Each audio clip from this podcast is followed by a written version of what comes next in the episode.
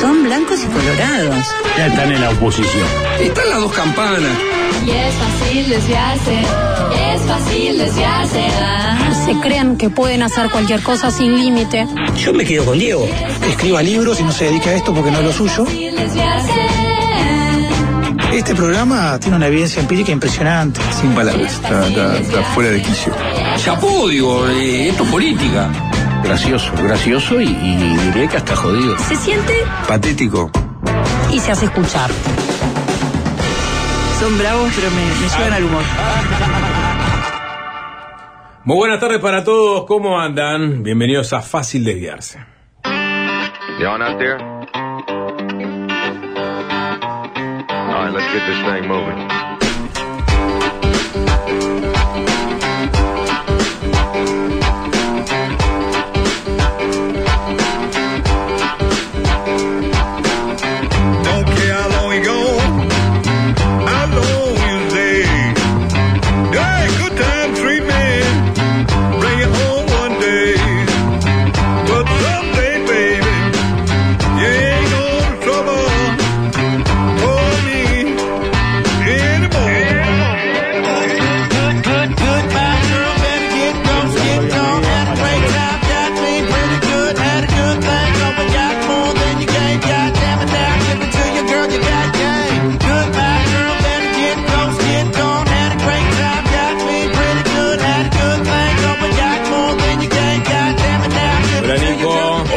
Sapo. ¿Cómo anda Jorge? ¿Qué pasa, sapo? Diego, ¿cómo estás? ¿Por qué suspirás? Eh, Yo sé por qué suspira el sapo. Yo sé por qué suspira. ¿Por qué suspira? Conozco por qué el sapo suspira. Voy a 097-441-443. Y mensaje directos de Instagram. voy a saludar a Nacho primero. Saludá, perdón. saludá a Hola Nacho. Nacho, ¿cómo andamos? Rey del rock. Bautizado a partir. Bueno, muchas gracias. Hoy, hoy me emocioné, no sabía quién estaba en los controles, venía rumbo a la radio escuchando, sonando condenado el corazón. Le mandó un mensaje a Alvin, eh, salutándolo por la Pensando. elección. Le dijo, no tengo nada que ver. No, no tiene nada que ver. De Ah, qué horrible para Alvin con, con todos los insultos que se liga que está- a diario por la música que elige. Está convaleciente. ¿Está convaleciente? Sí, está convaleciente. Mm, Claro, Bronquitis. el- el- o sea, ¿cuánto- ¿cuántos mensajes de felicitaciones le llegan a Alvin por la música que elige? Por lo general son agresiones, ¿no? Claro, Sí. uno, Sí. uno por semestre. Exacto. ¿Te, te das cuenta que le llegó hoy un mensaje de felicitaciones y no le había puesto él el tema? No Es increíble. Bueno, saludo para Alvin. ¿Por Un qué, abrazo grande. ¿Por qué el sapo suspira? Podría ser el título de una novela. Yo sé por qué el sapo suspira. Ujú. Bueno, Vamos a acuñar una frase de ahora en adelante Sí. que va a ser, y invito a los oyentes de este programa a que la usen. Cuando ustedes vean material de ese estilo, de ahora en adelante pueden, por ejemplo en redes, arrobarnos y poner esta frase que vamos a, a acuñar ahora. Así no hay fácil desviarse que aguante. Esa es la frase. Así no hay fácil desviarse que aguante. La gente que escucha este Es largo programa. para hashtag, ¿no? No, pero es para ponerlo como, como, como grifa, si te gusta, ¿no? Este programa es muchas cosas, es muchísimas cosas, pero por sobre todo, ¿qué es? Es, si querés, política y rock, ¿no? Tiene su pata musical, rockera, etcétera, pero tiene mucho de política. Y muchas veces es alta política. Este programa, ¿de qué habla? Claro, es alta política. Este programa de qué habla, habla de proyectos de ley, habla de interpelaciones, habla de qué se está cocinando en torre ejecutiva. Este programa habla mucho más de baja política, Jorge. Bueno, puede ser. Pero este programa, en su aspiración, ¿qué es? Aspira a informarle a la gente de las cosas trascendentes del país.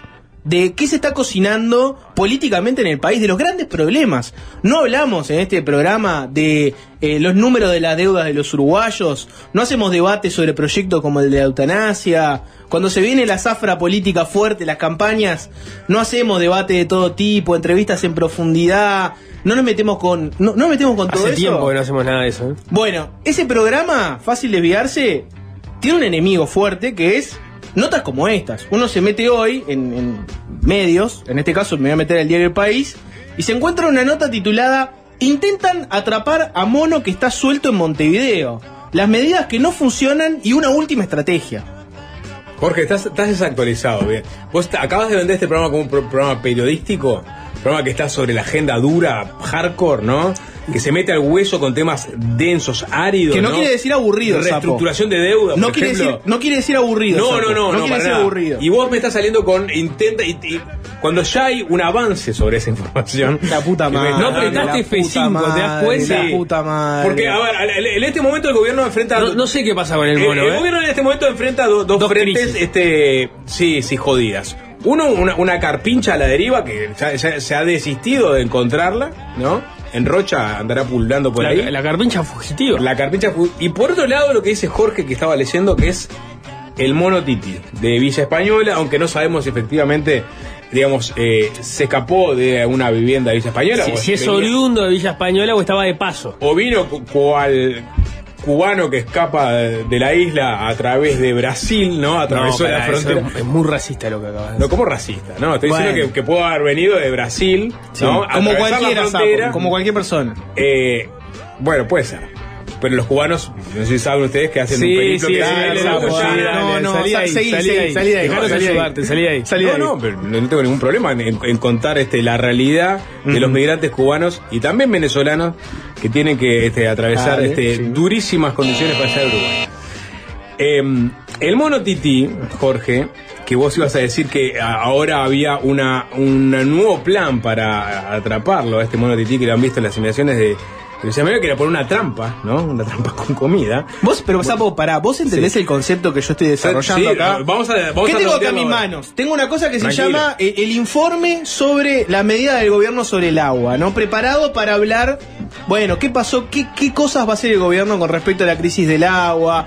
Hablemos de- del tema San José, de qué va a pasar con el embalse de San José, el monitoreo del agua, si las medidas son tardías e insuficientes. Uno quiere hablar de ese tipo de cosas, pero se da cuenta que está en un país que está en vilo por ver si funciona la trampa para agarrar al mono. Bueno. ¿Cómo eh, puedo yo hacer un fácil desviarse de alta política en un mundo donde estamos buscando una trampa para agarrar al mono? Porque eso también hace al mundo, Jorge. Explícamelo, porque, porque es parte de la naturaleza humana y, y animal. Eh, La naturaleza simia. El Ministerio de Ambiente, que es digamos el ministerio que está ahí, hay, digamos la institución del Estado que está detrás de este asunto, que es el Ministerio de Ambiente, Nobel Ministerio, ¿no? Creado en, en esta administración. Está con el tema del mono. Está con el tema del mono, exactamente. eh, ahí- No, no creo que esté con el tema del mono. Está con el tema del mono. ¿Eh? ¿Cómo que no? La encargada del área de fauna del Ministerio de Ambiente este, es la que está detrás. A una parte del Ministerio de Ambiente. Bueno, bueno, digo. Nico, alguien en el Ministerio sí. de Hay recursos Ambiente. humanos abocados a. Hay alguien, hay un No está funcionario. mal, para hay, mí no está mal. hay un funcionario del No, Ministerio de no, Ambiente me que está estaría con mal. Si fuera todo el ministerio, o sea, si vos tuvieras no a, a Robert Bouvier trepado a un árbol buscando el mono, me parecería que Robert sería un Bouvier exceso, ¿no? Está en este momento en el Ministerio de Economía, creo. En, en- en- Bueno. o en la O- está en la OCE este, viendo cómo Ah, resuelve. eh, Eso es más razonable. Nico, en Estados Unidos eh, desaparece un mono, aparece un- o aparece un mono misterioso. ¿Vos pensás que alguien del Ministerio Pero- de Ambiente de Estados Unidos está con el tema del mono? Igual tengo una duda, ¿por qué? O sea, eh, ¿por qué es importante que aparezca el mono? Si el mono no era de nadie y desapareció, en todo caso no deberían dejarlo aparecer solo, digamos, porque si no vuelve a aparecer no molesta a nadie, ¿estamos de acuerdo? No, bueno, pero bueno, está bien, es una pregunta pertinente. Es una, es, ¿Es no válida? es una forma perezosa de hacer política. Pero- desapareció el mono, un problema menos. Claro, es como la carpincha. listo. La carpincha no está Claro. mal, no la buscamos más. No, la carpincha menos. es peligrosa. La carpincha es peligrosa. eh, No, puede es peligrosa. afectar el orden público. El mono, en la medida que, que no se revele como violento, ¿no? Que no sea peligroso. Si desapareció. Un problema menos. Está, pero desapareció y me hace aparece y Claro, si aparece no lo tenés que buscar, apare- pero si aparece. Pero si aparece violentamente. O sea, si cuando tenés que aparecer porque apareció violentamente, No, pero- prendido de los testículos de un transeúnte. ¿Por qué Es un mono por- tití, no, por- no, por qué vas no a- es un mono ninja, ¿entendés? ¿Por qué pensás lo peor de los monos? Claro. Un sapo. O sea, ¿por qué pensás que lo primero que va a hacer es morderle los testículos? Porque eso es lo que vos harías si fueras un mono. Es, es- Sí. Esto revela, revela al 100% lo que vos harías si fueras Pero un A mono. ninguno le gusta colgarse de cosas. ¿no? Pero O sea, claro que lo primero que se te colgarte es eso. Vos no encarnarías en un mono chiquito. tití, sapo. No encarnarías en un No, mono tití. Serías no. un mono. ¿Un perezoso? No, serías un mono con la pelada. No, mandriles, digo. Sí, sí, sí. Vos No, sabés- el mandril es muy agresivo. El mandril Sí, es muy viste agresivo. cómo Pero actúan, El porque- sapo quiere colgarse los testículos de la gente. No, yo digo por. Al sapo lo veo más bien como un gorila. Pará, porque en, en tu canal, Nico, este, en, el, en el 12, que están. Son de los No, que no han- es mío, o sea, no, no tengo acciones, más bien soy un empleado. Son de los que han estado más. ¿Te han este, ofrecido como- acciones del 12? No, no, no, no, no tuvieron ese. grande, porque entiende que a la gente le impor- en el fondo le importa esto, ¿no? Y después vamos a hablar, obviamente, de la crisis emergencia. Está blindando, hídrica. sapo, blindando Eh, fuerte. Por favor, a la, a la gente le importa esto 097-441-443 y mensaje directo de Instagram. Yo lo que quiero es que alguien me explique, si- o sea, si fácil de ver se puede resistir esto. Si se puede hacer un programa con el tema de, de- de la crisis hídrica en un mundo donde lo importante es encontrar el mono. Bueno, pero porque acá, porque lo hace que como estas, estos temas están teniendo vueltas de inver- inverosímiles, ¿no? Mono Tití, esto titula Telemundo ahora, ¿no? Hace cinco minutos. Mono Tití, suelto en Villa Española, dos puntos. Casi cae en trampa del Ministerio de Ambiente, pero no. Se escapó por los techos. Una vez casi atrapo un mono titi. No puede Pero ser. No puede ser el minuto a minuto de un mono que casi cae en una trampa. Pero te leo, te leo, te, te pongo, a- te pongo a- tanto de, de- de la- lo que decía Jorge. Se, se pensó en una trampa, ¿no? Para que caiga en esa trampa, porque dijeron, dardos tranquilizantes, no, porque es chiquito. Eh, va, va a ser este, ¿no? Di- dispararle a- a- a- con un chum- chumbo a una ballena. Claro, ¿no? la- la- la- al revés, a la inversa, ¿no? Claro, la, no la lo vas a ul- enfocar nunca. la última vez, ¿no? Que el- el- en, en la dirección de fauna se le disparó con dardos tranquilizantes a un animal. Era el 74 y no está muy claro el informe a, a qué se le disparó, ¿no? Bueno, pero Jorge, vos estás, estás al tanto de que se manejó la posibilidad de dardo, dardo, dardo Se evaluó, se evaluó. Se evaluó. El comité lo evaluó. Se evaluó, El se comité descartó. evaluó. Ah, o sea, hay más, más de una persona dedicada. El comité lo evaluó. Porque era muy difícil invocarlo. Mono tití, viste, escurridizo, chiquito. ¿no? Bocho, no, ¿Eh? disparo, disparo hace 25 años, no disparo. ¿Qué la licencia? Hay que revolver si hay dardos tranquilizantes a manos del Ministerio No, de hay, Ambiente. hay que, hay que cargarlos. Hay que cargarlos. el- Proceso licitatorio. Sí, bueno, Hay que declarar la emergencia para tener herramientas jurídicas que agilicen ¿no? la llegada de los dardos. Van a venir de Brasil y de Argentina los dardos. Sí. Quiero informes, igual la gente que, que nos escucha en Villa Española, que nos manda reportes, siguieron el mono. Eh, el mono titito continuó suelto por los árboles, los techos y los postes de luz de Villa Española. Personal del Ministerio de Ambiente llegó este martes por la mañana a la vivienda ubicada en la calle María Estañero de Munar con una jaula, un calderín y frutas, sobre todo bananas, para tratar de atraer al animal. Hay alguien en este momento.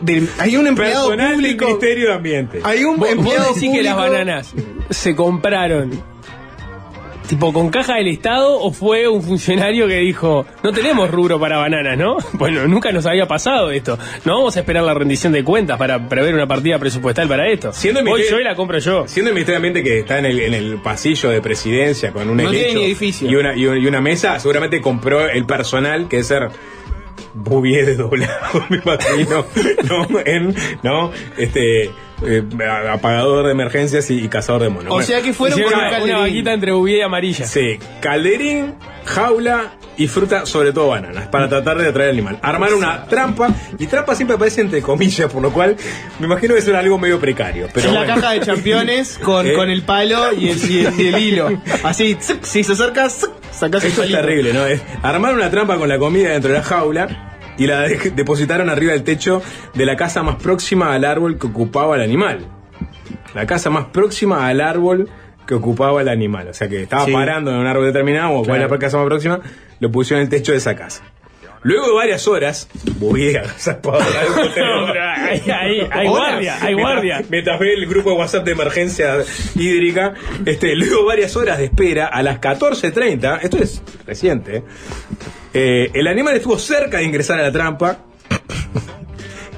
Tengo un- nombre acá, tengo un jerarca, ¿eh? Con- a ver. Contó la encargada del área de fauna del Ministerio de Ambiente, Carmen Leizagoyen. Sin embargo, eso no ocurrió. A los pocos minutos, un equipo de Telemundo, Nico, ¿no? Sí. En la zona. También teníamos gente en torre ejecutiva, ¿eh? Bien. no, o sea, no, no, no, No es, que estemos desprotegiendo ningún tema. Todos los temas son importantes para nosotros. Obvio, hay que desdoblarse. Y, y- y también habla de, de que a la gente le interesa, obviamente. Es la comidilla del día, es el mono tití. Sépanlo. Ascensor, eh, cola, eh, ahí están hablando de mono tití. A los pocos minutos un equipo de Telemundo en la zona observó no fue eh, eh, la encargada de fauna de, de ambiente, sino que el, el- el camarógrafo o el periodista de Telemundo observó Puede que estemos más ocupados del tema que el Ministerio de Ambiente, puede ser. cómo el animal se alejó de la zona por los techos de las casas. O sea que eh, la, Se la en el horizonte. Sí, exactamente. A veces el, a veces el, ¿no? La prensa llega antes de lo que llegan las autoridades, ¿no? Para Sí. eso está el periodismo. Exacto. Eh, porque son tres monos los que están ahora en la vuelta. No sé si están al tanto, ¿no? No. Eh, Leisegoyen indicó que el trabajo requiere paciencia y estimó que el animal está asustado y no bajará a tierra. Está bien, lógico, ¿no? ¿Uno está asustado? No, porque ahora va a ser. Sin embargo, debe tener hambre, por lo que Y esperan sí. que las trampas con comida funcionen. Además, no hay un dueño que se haya presentado y lo llame para inspirarle confianza y que baje. Viste que mucha gente especula que son estos monos que traen, por ejemplo, de las misiones de paz de, del Congo, ¿no? Por ejemplo, ahí en los termos. No hay nada de eso confirmado, ¿no? O, o lo pueden vender en Tristán. Días atrás. Tráfico de animales. Tráfico de animales, básicamente. También se vio un mono en el cementerio del norte y otro en la Unión. Este último se estima que es el mismo que está sobre los árboles de Villa Española, por lo cual puede que haya tres eh, monos fugitivos O, en este pueden- momento. o pueden ser dos Pueden ser dos. y uno que estu- estuvo en la Unión Sí. y ahora está parando en Villa Española. Exactamente. Desde la Intendencia de Montevideo, pues obviamente hay que consultar a la autoridad eh, departamental, descartaron a Telemundo que el animal haya salido de un parque público. Eh, en Uruguay no está permitido tener como mascota un mono, termina la nota de Telemundo como para avisarle a la población. Me hace acordar mucho el caso aquel de Ricky, ¿no? El mono, Sí. el mono narco, el que estaba con la banda del Betito. Una vez que se incautó, ¿no? La- se incautó Bueno, las propiedades de Betito, se incautó el mono, se le buscó un lugar en el zoológico de Villa Dolores y Ricky escapó para volver a su vida del crimen. Creo que estás hablando sin pruebas de que. ¿Cómo dijiste que se llamaba? Ricky. Ricky. Que Ricky estuviera en, los mismos, en el mismo rubro. Ricky era el mono de Betito. Está, pero que le vos encontraron un lugar mono, en el zoológico. que Le dijeron, el- vos querés venir al de Betito". zoológico, vivir tranquilo, no sé qué. Y dijo, sí, sí, me quedo. Y a los dos días se fue.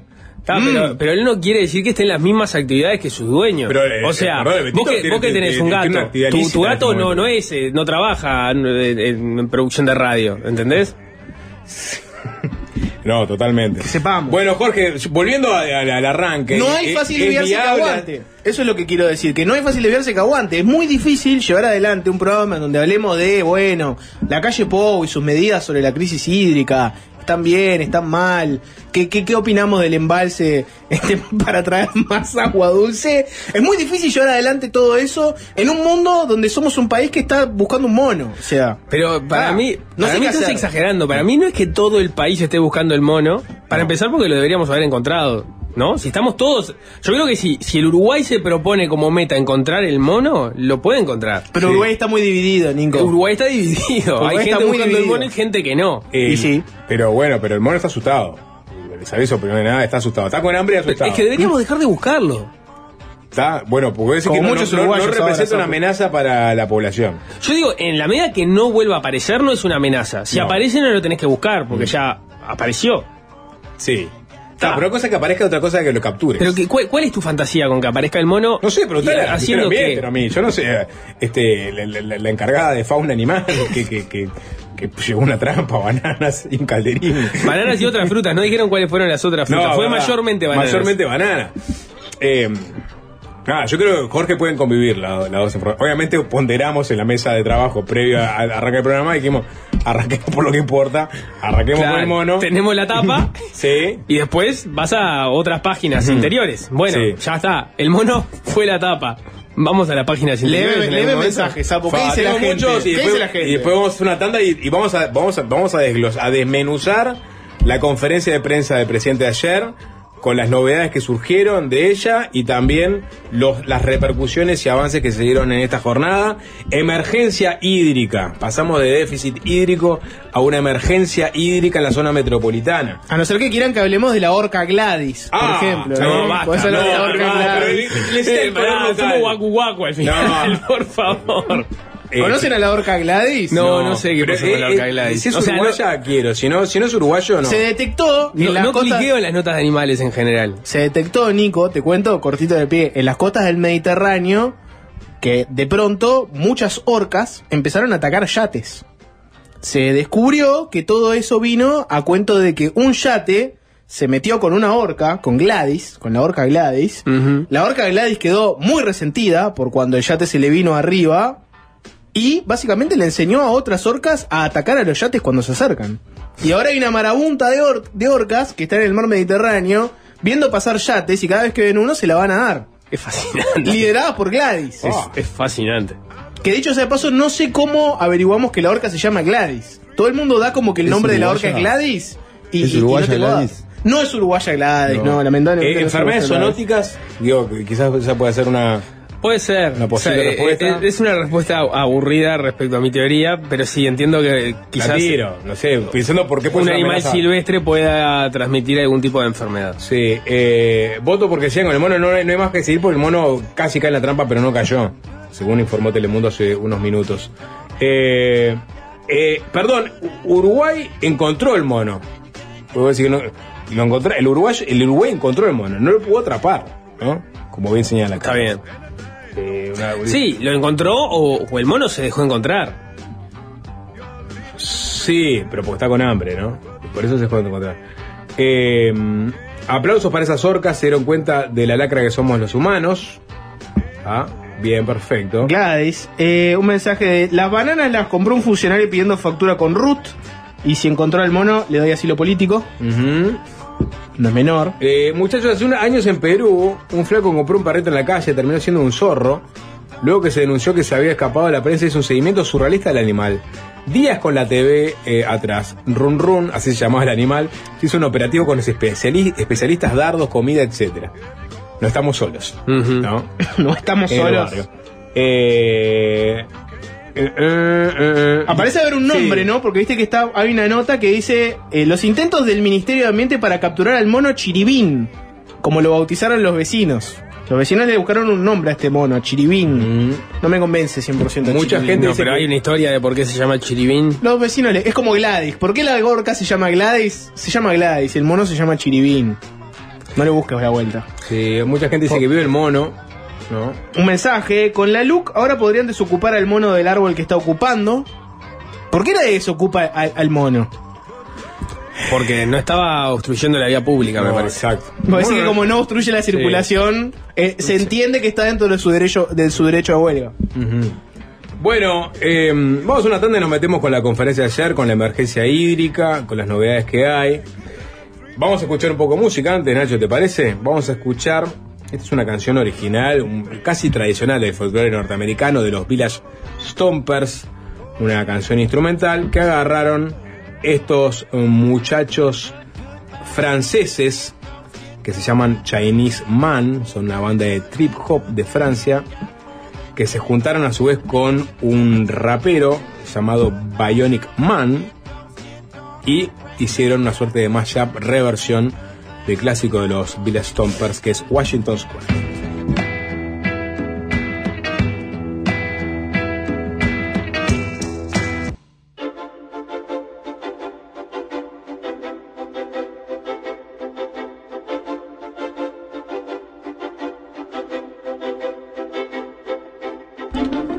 ¿Sabías que Montevideo vas seguro? Sí. Ajá. Desde la app de Cabify podés pedir autos particulares, remises o taxis para ir al partidito, a la fiesta, a la liga universitaria, Nico, por ejemplo, y a la juntada con Viene amigos. ¿Viene bien? Sí, sí, sí, vos son lejos los partidos. Ah, bueno, perfecto. Después no tenés que contar cómo, cómo viene la tabla. bueno, a donde quieras. Y encima puedes moverte con descuento. Descargate la app, carga el código. Vamos Cabify, todos juntos. Vamos Cabify. Y disfruta un 50% off en tus primeros 5 viajes. En Montevideo, con Cabify, vas seguro.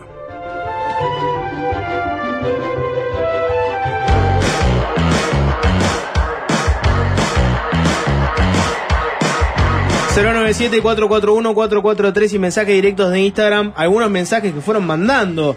Por ejemplo, la palabra de la semana apareció en los mensajes. ¿Están insinuando que la uruguaya es una sociedad baladí? pone alguien en los mensajes. Como la gente se enamoró de la palabra baladí Voy a- del voy a sapo. cuál es la acepción correcta de la palabra De baladí. baladí, porque yo la uso como No, no, est- está bien, porque en algún momento la, la googleé para, Sí. para ver si la estábamos Es como usando si no- de manera que adecuada. es de poca sustancia o importancia. Es un perfecto. sinónimo de trivial Sí. ahí, está. Ah, Salgo perfecto. ah, la uso bien, porque a veces uno repite durante años una, una palabra, ¿no? Pensando que tiene un significado y no. Sí. Baladí. Más mensajes. ¿La carpincha ya pasó por alguna parrilla o descansa congelada en algún freezer? No de por muerta la carpincha. Eh, el sapo es el famoso mono perezoso, ese que espera abajo de la palmera que caiga un coco para comerlo. ¿Te sentís como un mono perezoso? No. yo salgo, salgo a, a buscar el sustento todos los días. Este mono anda con el celular de Jorge, puede ser. Gladys es líder de crimen organizado. Hay mucho, hay mucho humor, Nico, en las redes sobre Gladys y juegos de palabras. Como por ejemplo, este. mi- miralo, miralo porque no te puedo repetir ninguno. Eh, hola, ¿pueden repetir el nombre de la banda o tema con el que cerraron? Tengo un adolescente que se sumó a la merienda y me demanda respuestas que no tengo. Chinese Man. Chinese Man. Son franceses. Trip Hop. La canción se llama Washington Square. Humor sobre el partido Uruguay-Cuba de hoy. ¿Vieron en algún lado o no? No. No, por ejemplo, el de vayan a ver este partido porque Cuba dicen que es de partido único. ¡Pah!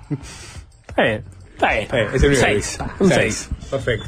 ¿Quieren meterse con un tema que no es baladí? vamos, este, que tenemos mucho audio, mucha información sobre la emergencia hídrica. Ayer de noche, el presidente de la calle Pou dio una breve conferencia de prensa sobre la crisis hídrica y anunció algunas medidas nuevas sobre este tema. Esto fue después de la reunión para hablar de esto en Torre Ejecutiva.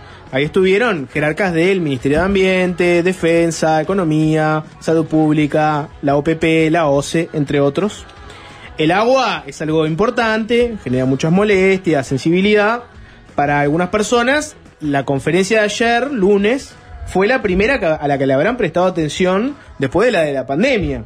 Otros, obviamente, están atentos a todas y cada una de las conferencias, como por ejemplo el anuncio de la Paloma el viernes pasado.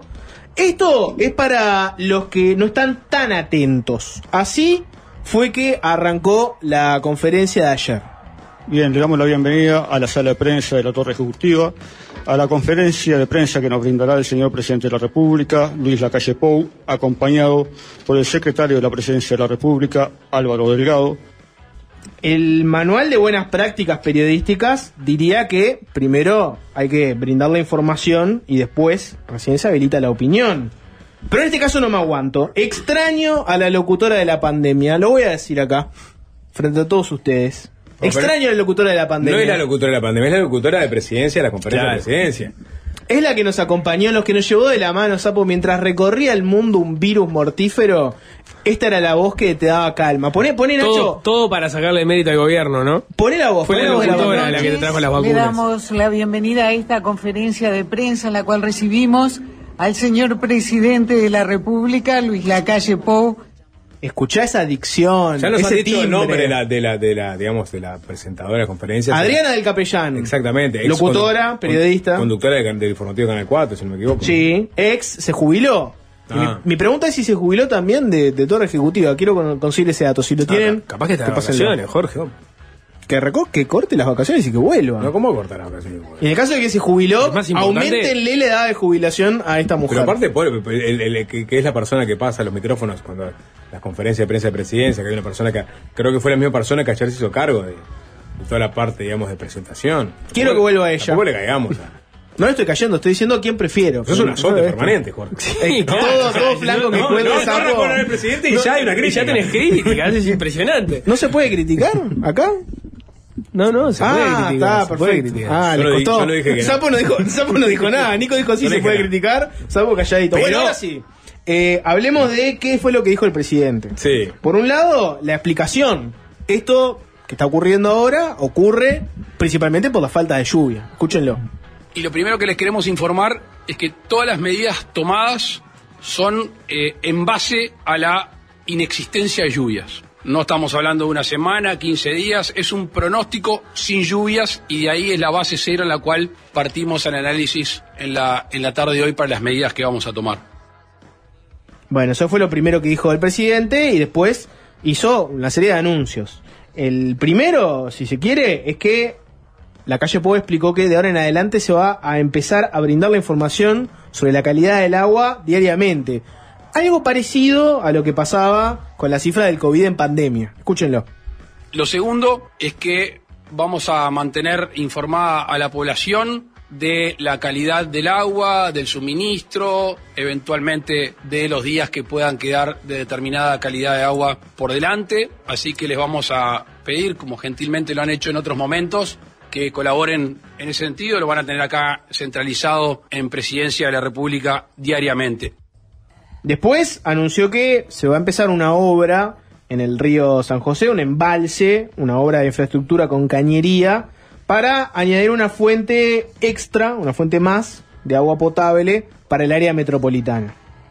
Una obra que ustedes ya han tenido noticias, que se va a llevar a cabo en el río San José, un embalse y también una obra de infraestructura con cañería para tener un- una fuente más de agua potable, en este caso el, el río San José. Eh, la obra del embalse se empieza mañana, ya la OCE ha encargado la cañería, en este caso al, al Brasil, y un plastiducto a, eh, a la Argentina, y vamos a tener llegadas semanales de determinado metraje del, del mismo. El presidente explicó que... No, no, porque acá, porque, porque también le preguntaron en un momento bueno, cuánto va a demorar la, la, obra de, de- de- San José y depende del proveedor brasilero, que, por semana creo que le mandaron algo así como un, un kilómetro de, de cañería y necesitan, no sé si no son 13 kilómetros, o sea que... Está parte- atado a que cumplan con las Exactamente, por la alta demanda que tiene de cañería el proveedor brasilero, si no tienes que irte, no sé, al otro lado del planeta. Sí, les decía que el presidente explicó que se decreta una emergencia para poder tener una serie de herramientas jurídicas que agilicen todos estos trámites, en vez de tener que recorrer no toda la vía larga este, con, con los trámites burocráticos, decretando la emergencia se habilita que se haga mucho más rápido. Y además de eso, anunció que va a enviar un proyecto de ley al Parlamento para exonerar de impuestos el agua embotellada, algo que el gobierno espera que lleve a que bajen los precios. Acabamos de decretar la, la emergencia hídrica para la zona metropolitana.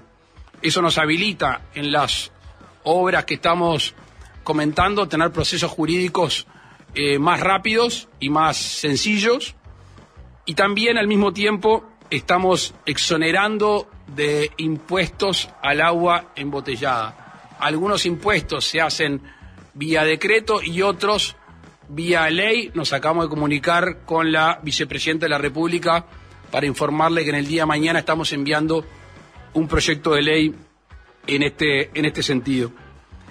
En virtud de esta exoneración de, impuesta- de impuestos, eh, suponemos que el precio tiene que, que bajar. Recién con la ministra de Economía estamos viendo la tabla de precios actuales. Sin los impuestos que cobra, debería haber una baja sensible. Defensa al Consumidor tiene publicado esta cifra.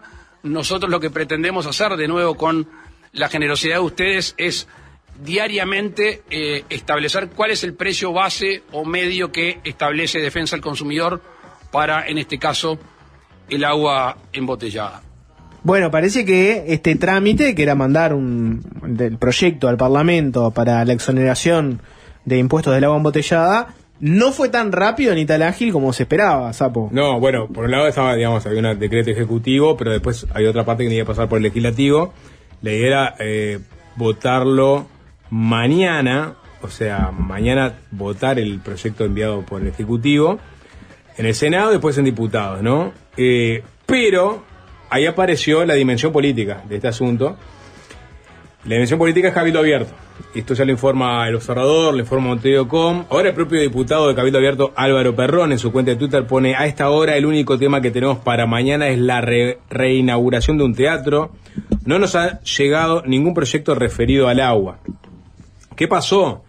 Según lo que relata el observador, eh, los diputados blancos, eh, tras la conferencia de prensa de la calle de ayer, transmitieron en el grupo de, coordinación, de la coordinación de WhatsApp que, tienen lo- lo- los legisladores, que durante el martes iban a reunir las firmas para ingresar el proyecto, pero ahí aparecieron dos, dos legisladores cabildantes, adivinen quiénes, ¿no? Protagonistas de el anterior suceso político de la reforma de la seguridad social. El Tito ¿no? y el Caros. El Tito de Caros.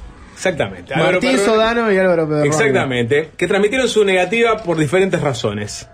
Eh, el- la gente del observador accedió al intercambio de WhatsApp, ¿no?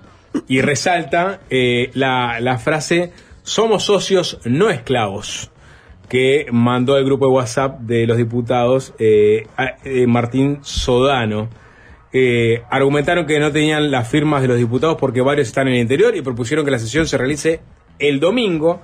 Incluso el sábado sus representantes podrían estar en Montevideo de ser necesario. Esta opción, sin embargo, es rechazada por blancos y colorados. Y también dijeron que todavía no habían recibido el proyecto, que es lo que pone Perrone en su cuenta de Twitter ahora, eh, que se enteraron del tema por la prensa y que en la misma noche les estaban exigiendo las firmas.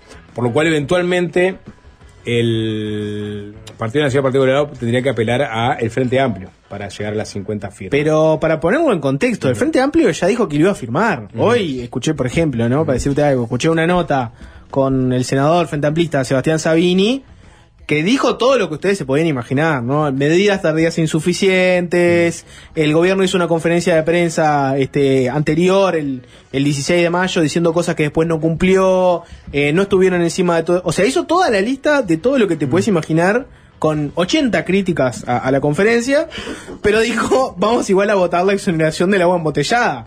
O sea, ya el propio Frente Amplio adelantó que, que parece raro que te anuncien, que te anuncien no votar No, una claro, rebaja de impuestos. El, el ¿no? Frente Amplio había propuesto la rebaja Claro. impositiva, Sí. sobre todo del IMESI. No, pensando en Cabildo Claro. Abierto, que ha No, propuesto no. a veces medidas en este sentido. No, Lo pidió Abierto, Sapo, no. lo pidió el clon hace, hace, un- hace unos días. Claro. Baje, bájenle el, Pero embotellada agua. eh, paga IMESI, que es un producto suntuoso. En este momento, el agua embotellada le parece que es un producto suntuoso. Eh, es que es, es muy llamativo que esto ocurra ahora. Sí. Con el argumento de no, no somos esclavos, pero hay una emergencia. La gente que- quiere, lo la gente bajar agua. los, los- los impuestos o lo que dice Jorge de las negativas de Cabildo. No, Lo- lo, lo- lo- de bajar los impuestos. Sí. O sea, que, Exonerar que- impuestos al agua impu-. Digo, ponele que dejabas el IVA, el IMESI, durante, durante un momento donde vos le estabas recomendando a la población o a parte de la población no comprar, este, no, no, no tomar agua de la canilla. Sí, sí, que aparte paga un ficto descomunal.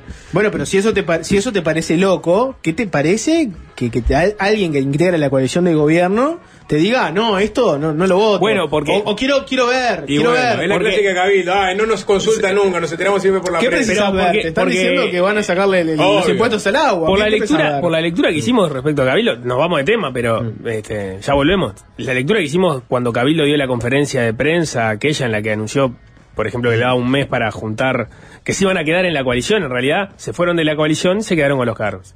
Mm. ¿No? Ese es como el, el resumen. Todas las negociaciones van a ser tan ásperas como si se hubiesen ido. Sí, esta es la antesala de re- la rendición de cuentas. El caroso Ah, o sea, diciendo que no, no a- nos a- avisaron. al gobierno ni un vaso de agua. No. Bueno, No. literal- literalmente, no le dan ni un vaso de agua, pará. Bueno, no importa. cerramos paréntesis Sí. sobre, bueno, porque el gobierno esperaba que ya mismo, o sea, apenas se votara esto, ya se le exonerara de, de estos impuestos al agua. Pero no le dan ni un vaso de Apareció agua. la dimensión cabildo abierto para ponerle un manto de suspenso al asunto. Sí. ¿no? Ahora vamos, si quieren, al- al- a la parte más interesante, ¿no? Que fue la- las críticas de esta conferencia de prensa y si llegó, llegó eh, a tiempo y forma, si, si fue tardío o insuficiente, todo lo que se imaginan. Hay una pregunta, se abrió en un momento la- la- el ida y vuelta con los periodistas, que fueron a Torre Ejecutiva, y ahí un periodista del diario El País le hizo la pregunta al presidente sobre, bueno, si hacía alguna autocrítica sobre la reacción que tuvo el gobierno, si pudo haber previsto, por ejemplo, este escenario antes. Escuchemos el intercambio ahí entre este Joaquín periodista. Silva, el periodista. Exacto, sí. Ahora lo van a escuchar. Buenas noches, Joaquín Silva del Diario del País. Yo quería preguntar acerca de si hay alguna autocrítica en, en la reacción, si esto, este escenario se podía haber previsto con anticipación, qué, qué pasó, si eso se analizó. Y bueno, ¿y de qué inversión estamos hablando, sobre todo respecto a esta última obra? Gracias. Estábamos hablando recién de, de- de por qué se hace esta obra ahora. Seguramente alguno de ustedes lo haya informado, pero el río San José hasta hace poco tiempo no estaba disponible para extraer agua. De hecho, había problemas en el río San José, por eso es que se puede hacer esta obra en este, en este momento. Sobre lo segundo, y no lo tomen al pie de la letra, en el entorno de los 20 millones de dólares. La inversión en la obra. No sé si hay una pregunta sobre alguna. Refería en términos generales en cuanto a la crisis que está atravesando el Bien. país, si se podía haber previsto medidas con anticipación. No, eso te lo contesté al principio. Ahora te contesto sobre el segundo, que es el tema de, de, mm, de la inversión, del dinero que se va a gastar. ¿Así lo entendí yo la pregunta no? ¿O no? De nuevo, haceme la pregunta entonces. La serie de medidas que se están tomando ahora y las que se vienen tomando desde hace semanas, si se podían haber tomado hace seis meses, por ejemplo, previendo un escenario de sequía como creo que se podía haber previsto. No sé si eso lo tenían analizado en esos términos. Algunas medidas se tomaron, las difundieron este, tanto Presidencia de la República como el MIDES y la OCE. Estas son las nuevas medidas que tenemos eh, para tomar actualmente en base a las herramientas que poseemos, sin perjuicio de la obra que ustedes saben que el gobierno ha llamado una licitación, que es una obra que dura tiempo, pero que va a asegurar que en años venideros no tengamos este tipo de problemas. Bueno, ahí lo tenían. Fue un ida y vuelta tenso en el cual tres veces fue la pregunta de la autocrítica. Está claro que ahí el, el gobierno tiene un flanco abierto. Porque por un lado tiene la marca personalizada, que le vinieron haciendo desde el Frente Amplio a todo el manejo de la crisis del agua. Y después tenés las propias declaraciones de los distintos jerarcas a lo largo de los mojones que se fueron dando de esta crisis hídrica. Si quieren nos metemos en eso y analizamos un poquitito es- esas dos patas. Sí, porque una eh, la, pregunta de, Joaquín Silva era si estas medidas se podían tomar antes, y él, él, pone el, el, el caso de los seis meses antes. Desde Frente Amplio se apunta muchísimo que en octubre se declaró la emergencia agropecuaria, si ahí no había un momento incluso para empezar a, a pensar en este tema con, con mayor intensidad, más allá de que en febrero es verdad que se hubo eh, recomendaciones de restricción del uso del agua, ahí es verdad que ahí sí se comunicó bastante sobre el tema, pero después empezó a hubo un, un- periodo en el cual se dejó la comunicación por el lado del, del uso del agua. También está el capítulo de las medidas que se iban o que se podían tomar. Por ejemplo, la, la, la presa que se anunció ayer para el río San José. 8 de mayo, o sea, hace un mes y 12 días, Emiliano Cotelo entrevistaba al presidente de OCE, Raúl Montero, una entrevista que hemos mencionado aquí en el, programa. Allí Montero explicaba la opción de Velastiquí que se estaba este, adoptando por esos días y habló también, o sea, esa presa provisoria que ya se instrumentó, que básicamente lo que hace es, eh, funciona como para contener un poco el agua que va pasando por el Santa Lucía y eventualmente también controlar cuánta agua salada sube desde Santa Lucía eh, en el caso de que baje mucho el agua arriba de, la, este, de, Aguas Corrientes. Bueno, en esta entrevista del 8 de mayo, Montero explica la opción de Velastiquí, habló también de la posibilidad de usar agua del acuífero, algo que se estaba este, analizando, que ha sido objeto de análisis de OCE, y ahí se da este diálogo con, con Emiliano Cotelo en el que el presidente de OCE maneja la idea de utilizar el río San José. Pero entonces, esa, esa es la única fuente en la que apoyarse para enfrentar un escenario más dramático que el de hoy. No. Eh, también estamos planteándonos y haciendo un proyecto, retocando un, anteproyecto de los años 90 de Apuro, que lo podemos poner en dos etapas. Eh, una primera etapa puede ser el, para nosotros el agua del río San José cerca de su desembocadura todavía tiene tramos importantes de agua dulce, de agua que además cumpliría la norma. Eh, estamos como a 30, 40 kilómetros. Estamos viendo de eh, poder hacerla llegar. O sea, bombear agua de otra zona hacia, la usina de aguas O corrientes. hacia, la, o hacia la usina de aguas corrientes o hacia ese bolsón que Ah. vamos a preservar que nos quedaría más cerca. No, también nos serviría para eso y, y nos achicaría el tramo. Bueno, ahí presenta la idea eh, Montero. Vamos ahora a hablar de, de plata. ¿Cuánto salía o cuánto sale esa obra? Ayer la calle habló de unos 20 millones de dólares más o menos. Dijo no lo tomen al pie de la letra. Esto es lo que decía Montero con Cotelo hace 43 días. Miren que vamos a, a poner valores a estas cosas, valores no, pero, pero órdenes, órdenes de valores. 10 kilómetros de, de bombeo, de, de canalización por, por tuberías para Montevideo, más 20 kilómetros de canales que, que son más baratos, y que capaz que son más rápidos y no dependemos, esos caños no existen en el país, además hay que traerlos de apuro. Está, cada kilómetro de tubería está superando un millón de dólares para que tengan una idea de órdenes. O sea, se necesita en ese caso una inversión de 20 millones de dólares por lo menos. Por lo menos. ¿Y se puede hacer a las corridas en este plazo tan exiguo que estaría quedando? Es que tenemos que hacerlo, tenemos O sea- que por lo menos plantearlo. Bueno, y acá viene lo, lo interesante, porque Emiliano le hace notar que no es tan elevada esa cifra de 20 millones de dólares, y esta es la respuesta de Montero, hace 43 días. Sí, eh, me llamó la atención el número que manejó recién para una de las soluciones alternativas, 20 millones, 40 millones de dólares. La verdad es que no es una cifra tan grande dependiendo de lo que está en juego, ¿no? Teniendo en cuenta lo que está en juego. No, es que no podemos pensar. No, está Eh, bien, por eso, pero no, es- no pensar. es un número espantoso teniendo en cuenta No. que aseguraría, permitiría que siguiera habiendo agua ¿Sabe potable para- en la zona metropolitana. ¿Sabe para qué? ¿Cuándo es espantoso ese número? Si yo lo planteo teniendo tres meses de agua Mm. y diciendo que yo llego hasta abril, que fue lo que me pasó a mí en enero y en febrero. O sea, porque me autobloqueé yo mismo, digo, yo, ta, yo tengo agua, yo, nosotros resistimos bien hasta fines de abril, la prueba está, resistimos. Bueno, haciendo un esfuerzo, el que estamos haciendo ahora, podemos aguantar mayo. Si yo en febrero me planteaba esa solución hubiera sido totalmente ilógico este, hacer, porque no se plantea por una, por una licitación eso, una licitación siempre es inviable.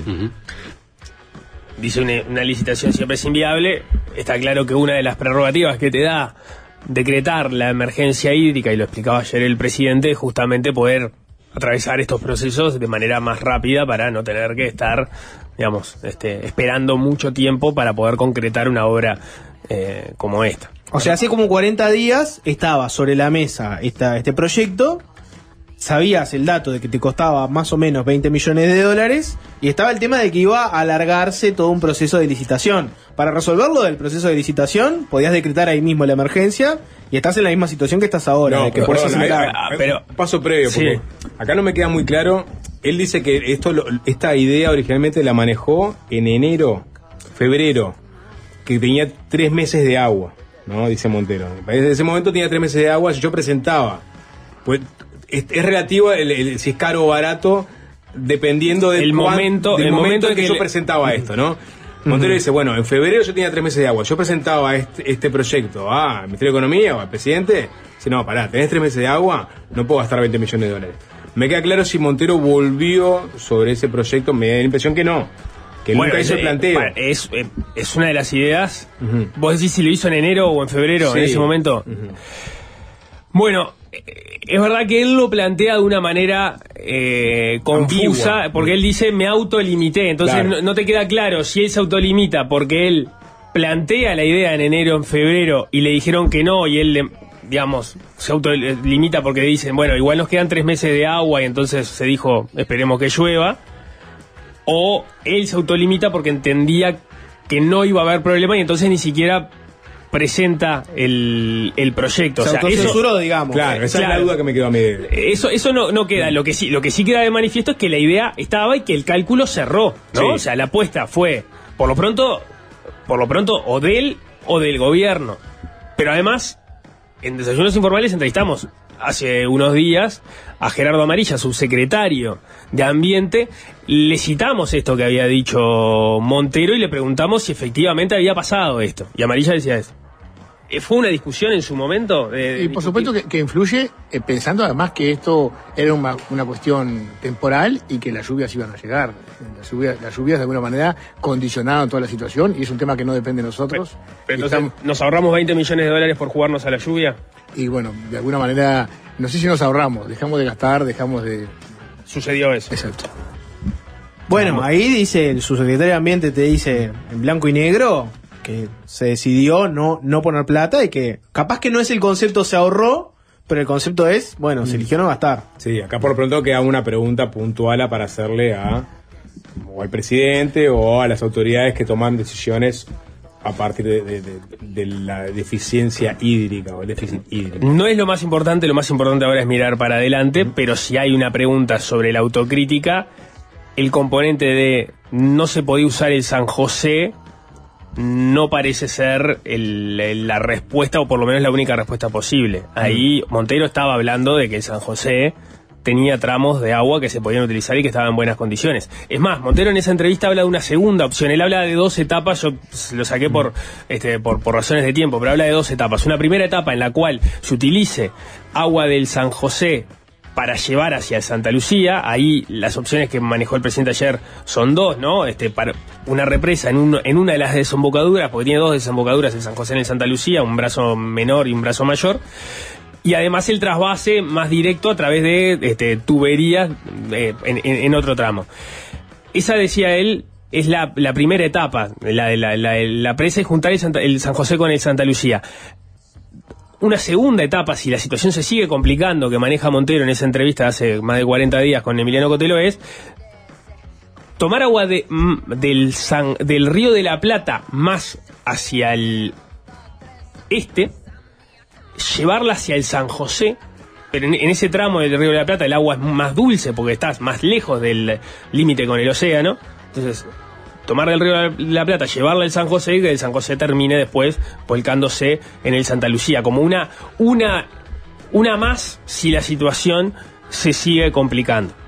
Pero eh, eso es una cosa que dijiste que no sé si llegamos a escucharlo. El presidente dijo, bueno, o lo, pasamos y no yo lo escuché, que no se, no se efectivizó esta idea de represar de San José por el caudal de agua. Montero decía que en su momento había un tramo eh, que- de agua dulce disponible. Esa fue la respuesta. Tendría que hacer un, en todo caso un, Hoy en, en, un tanteo entre las partes. en desayunos informales hablamos con esto con de, de esto con el, el director de OCE por el Frente Amplio, Edgardo Ortuño, él decía que es verdad que el San José tuvo problemas de abastecimiento de agua, pero en la primera parte del año, enero y febrero, que después ya tuvo un cauce mayor. Obviamente cuando lo plantea Montero, ahí Montero también reconoce que, que hay, había agua este, en ese momento, por lo menos en algunos tramos, para hacer esto, y digamos, o sea, y además eso tampoco te inhabilita a, a empezar con la obra, porque lo que te está pasando es ponerle que en enero y febrero el José no tenía agua, pero ahora, ahora tiene agua. O sea, de repente no te llovía en el lugar que querías, pero te llueve un poco más arriba y el agua te termina llegando y te termina este, proveyendo el, del agua que estás necesitando para que te llegue al otro río. Seguimos que el tiempo Vamos. apremia. Este era una, digamos, una de las líneas que tenía abierta el gobierno para, para, el- para la crítica. Y después está la otra, que fue que desde la oposición empezaron a hacer eh, mucho énfasis en la conferencia anterior que se hizo. Hace ah, un poco más de un mes hubo otra conferencia sobre el tema del agua en, en Torre Ejecutiva. Esta no tuvo como protagonista la calle Pou, en realidad la hizo el secretario de Presidencia, Álvaro Delgado, e hizo una serie de anuncios que a la postre hoy, un, un, eh, flanco que tiene abierto el gobierno es que mucha gente en la oposición está comparando lo que se dijo en ese momento y lo que se dijo ahora, y bueno, si lo que se dijo originalmente se terminó cumpliendo o no. Sí, vamos a escuchar, esto fue el, el 16 de mayo, eh, conferencia de prensa respecto al abastecimiento del agua. Álvaro Delgado, flanqueado por la ministra de Salud Pública, Karina Rando, por Martín Lema del Mides y por Robert Bouvier de, de Ambiente, anunciando algunas medidas, como por ejemplo la, la- la- la represa eh, Paso Severino, para también generar un caudal mayor de agua, una reserva, y, y en un momento lo, lo que dijo y, y ratificó, y salió Delgado como, como en los tiempos de pandemia, para tra- darle tranquilidad a la población, ¿no? Que fue un poco el rostro de la pandemia Delgado, por lo menos en aquellos inicios, Sí, ¿no? La gente en el esperaba. que- principio, sí. En principio, que esperaba. Bueno, salió Delgado, ¿no? Un poco en ese plan y decía lo siguiente. Las medidas que venimos tomando, las que se resolvieron hoy y las que están en proceso, aseguran el suministro de esta calidad de agua hasta que lleguen las lluvias. Es apta para el consumo humano y es apta para todos aquellos aspectos esenciales de la vida. Lo primero es asegurar la estabilidad de la reserva de agua. Por eso se va a construir la semana que viene una represa para asegurar la estabilidad de la reserva de Paso Severino, que va a mantener el estatus y la calidad de agua que tenemos hoy. Eso me parece una noticia que da mucha tranquilidad a la gente y a la población de la zona metropolitana, que es donde está hoy esta situación contenida. Se da Bien, ahí estaba, en mantener el estatus y la calidad de agua que tenemos hoy, ¿no? Que es con los niveles por encima de lo permitido o recomendado, eh, pero uno entendía que no se iba a elevar más, ¿no? El, el- el- el nivel de sodio, de, de cloruro. Bueno, en otra, loco- en- en otra parte, Sí. Delgado dice, bueno, que sea bebible, sea para, para uso doméstico. Pero uno entendía que en todo momento el Delgado estaba hablando De que se iba a mantener. se va a mantener, o sea, estamos un poco por encima de los niveles este, aceptables, pero eh, les garantizamos que con estas obras estas medidas vamos a mantener el estatus actual del agua. Bueno, en la conferencia de ayer, la calle Pou hizo su anuncio de que ahora en adelante van a estar las cifras de monitoreo y uno de los periodistas, Santiago Soravilla, eh, le, le preguntó si te- estaba como la expectativa de que la calidad del agua empeore. Escuchen lo que decía la calle sobre eso. seguramente se eleven las cifras eh, a las que tú hacías referencia, dos cifras que tú hacías referencia. Básicamente es una regla de tres. Esta calidad de agua para tantos días, X para 30 días. Entonces, estamos evaluando con los técnicos del Ministerio de Salud Pública hasta dónde podríamos llevar esos registros para que siga siendo este, bebible esa, esa agua que es nuestro, nuestra primer meta. Insisto, todos estos cálculos los estamos haciendo en base a que no vaya a llover. Bueno, eh, en, estas horas está, eh, creo que eh, Robert Bouvier fue hasta OCE, se van a reunir con, la- con las autoridades de OCE y, lo que ya se sabe, y esto lo, han publicado en varios medios, es que se le va a formular un nuevo pedido al Ministerio de Salud Pública para aumentar los niveles de sodio y de cloruro en el agua. ¿no? Esto se lo dijo, por ejemplo, el, director de OCE por el Frente Amplio, Tegardo Ortuño, al Observador. La propuesta concreta que fue realizada por la gerencia de OCE para poder mantener las reservas de agua dulce en Paso Severino es pasar de nivel de sodio desde un mínimo de 900 miligramos por litro, que hasta el momento está habilitado hasta 440 miligramos por litro, o sea, duplicar es- es- ese, ese nivel que hoy día en realidad está por encima de los 200 miligramos por litro, que es el máximo aceptable según las autoridades sanitarias. Y lo mismo para el cloruro, se va a pedir aumentar eh, el cloruro por sobre los 1500 miligramos por litro, la norma establece un máximo de 800 miligramos por litro. Y la excepción que habilitó el Ministerio de Salud Pública en mayo fue de 720 miligramos por litro. Eh, bueno, obviamente están discutiendo en este momento sobre esta posibilidad, trasladarse al Ministerio de Salud Pública. Estaba la idea de Salud Pública de tratar de mantener esta calidad de agua, la misma que tenemos ahora, por unos días y esperar a que llueva. La otra opción es ir gradualmente aumentándola durante estos días para ir tensando un poco la calidad del agua, pero no hacer un salto abrupto ¿no? a los 900 que, que- que presenta el informe. Pero eh, eh, sería un cambio sustancial con respecto al estatus de calidad del agua que mencionaba Delgado en la conferencia del 6 de mayo. Lo que pasa, vo- vos estás modificando los límites, no necesariamente quiere decir que esté yendo hacia ahí. Pero claro para- que desde el punto de vista comunicacional. No, entiendo, pero si vos modificás los límites, o sea, vos modificaste estos límites y hay lugares en donde están en 500 miligramos por litro el- el- los niveles de sodio. O sea, claramente lo haces para poder hacer una mezcla más grande de agua salada con agua dulce. No, no hay, no- no hay dos lecturas, me parece, sobre No, eso. no, por supuesto que lo haces eh, para eso. Lo que digo es que cuando una, vos modificás, antes tenías el- teníamos límites más bajos, pero el- los valores estaban muchi- muchísimo por debajo de esos límites. Mm. Vos podrías hacer lo mismo, pasar los límites que tenés ahora, pero si los subiste, quedar dentro y no estar tocando el, el- borde superior, si podés regularlo. Claro, Eh, el- lo, que, lo que sí me parece llamativo, al final parece que uno no le viene bien nada, ¿no? Mm. Pero bueno, es lo que toca en este caso.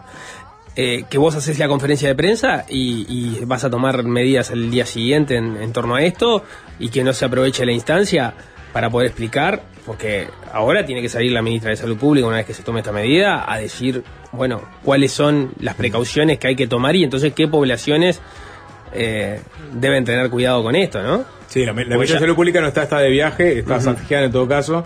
El presidente ayer, por lo que tengo entendido, este, pidió para centralizar en su figura, digamos, eh, el de la emergencia hídrica, de hecho lo vimos eh, liderando la conferencia de prensa, también comunicando. Y, eh, y comunicó, porque digamos que comunicó dos medidas que, digamos, atacan el, problema. Por un lado, el agua embotellada y por otro lado, este, la obra de, de Río San José. Quizá, porque después en, en las preguntas apareció el tema de la posibilidad de aumentar el sodio y el cloro. Obviamente manejaba la información, no quiso dar las manos nuevas en la conferencia. Bueno, pero era el momento, ¿no? Pues Bueno. estabas en la conferencia de prensa para eso. O sea, Sí. No, no, no, no, no es tan común conferencia de prensa encabezada por el presidente. Es verdad que habías tenido una hace poquito. No, que no, envejeció mal. Pero. Está, está bien lo que decís. Me pongo de abogado del diablo y digo, "Bota, capaz que no tenían definido al detalle el aumento. Sí podrían haber dicho, miren que ya hay un informe de OCE elaborado que se lo van a trasladar al Ministerio de Salud Pública donde se pide que se aumente los límites de cloro y sodio. Eso lo podías haber comunicado ayer, ¿no? De dos buenas, una mala. Tenemos que hacer una tanda. Se viene Fernando Medina. ¿Conocen a Akinator? ¿Saben quién es Akinator? ¿Conocen ese genio que te responde en 10 preguntas en qué personaje estás pensando? No. ¿No conocen ese jueguito? Ese No. juego, el clásico juego de las 10 preguntas que vos pensás, este, algún personaje de ficción, de realidad, etcétera, y hay un programita que es este genio que te, te, te va a, a, a medida que vos le vas respondiendo unas preguntas, averigua quién es. Fernando Medina hoy va a ser del genio de librería y te va a contestar a vos, seguro, un libro que tenés en tu biblioteca. Todos los uruguayos tenemos alguno de estos libros en nuestra biblioteca. De eso viene Fernando Medina después de la tanda. Y es fácil desviarse, es fácil desviarse. ah. Fácil desviarse.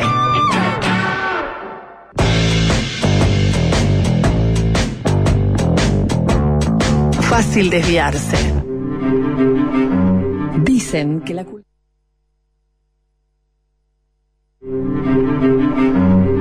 Dicen que la cultura es muy importante. Pero, ¿quién se la toma en serio? Por suerte hay alguien que viene a denunciarlos a todos. Los pedantes que compiten por ser el primero en gritar ¡Bravo! Los políticos que leen todos el mismo bestseller. Los tecnócratas que cierran los teatros. Ciudadano Ilustre. La columna de Fernando Medina.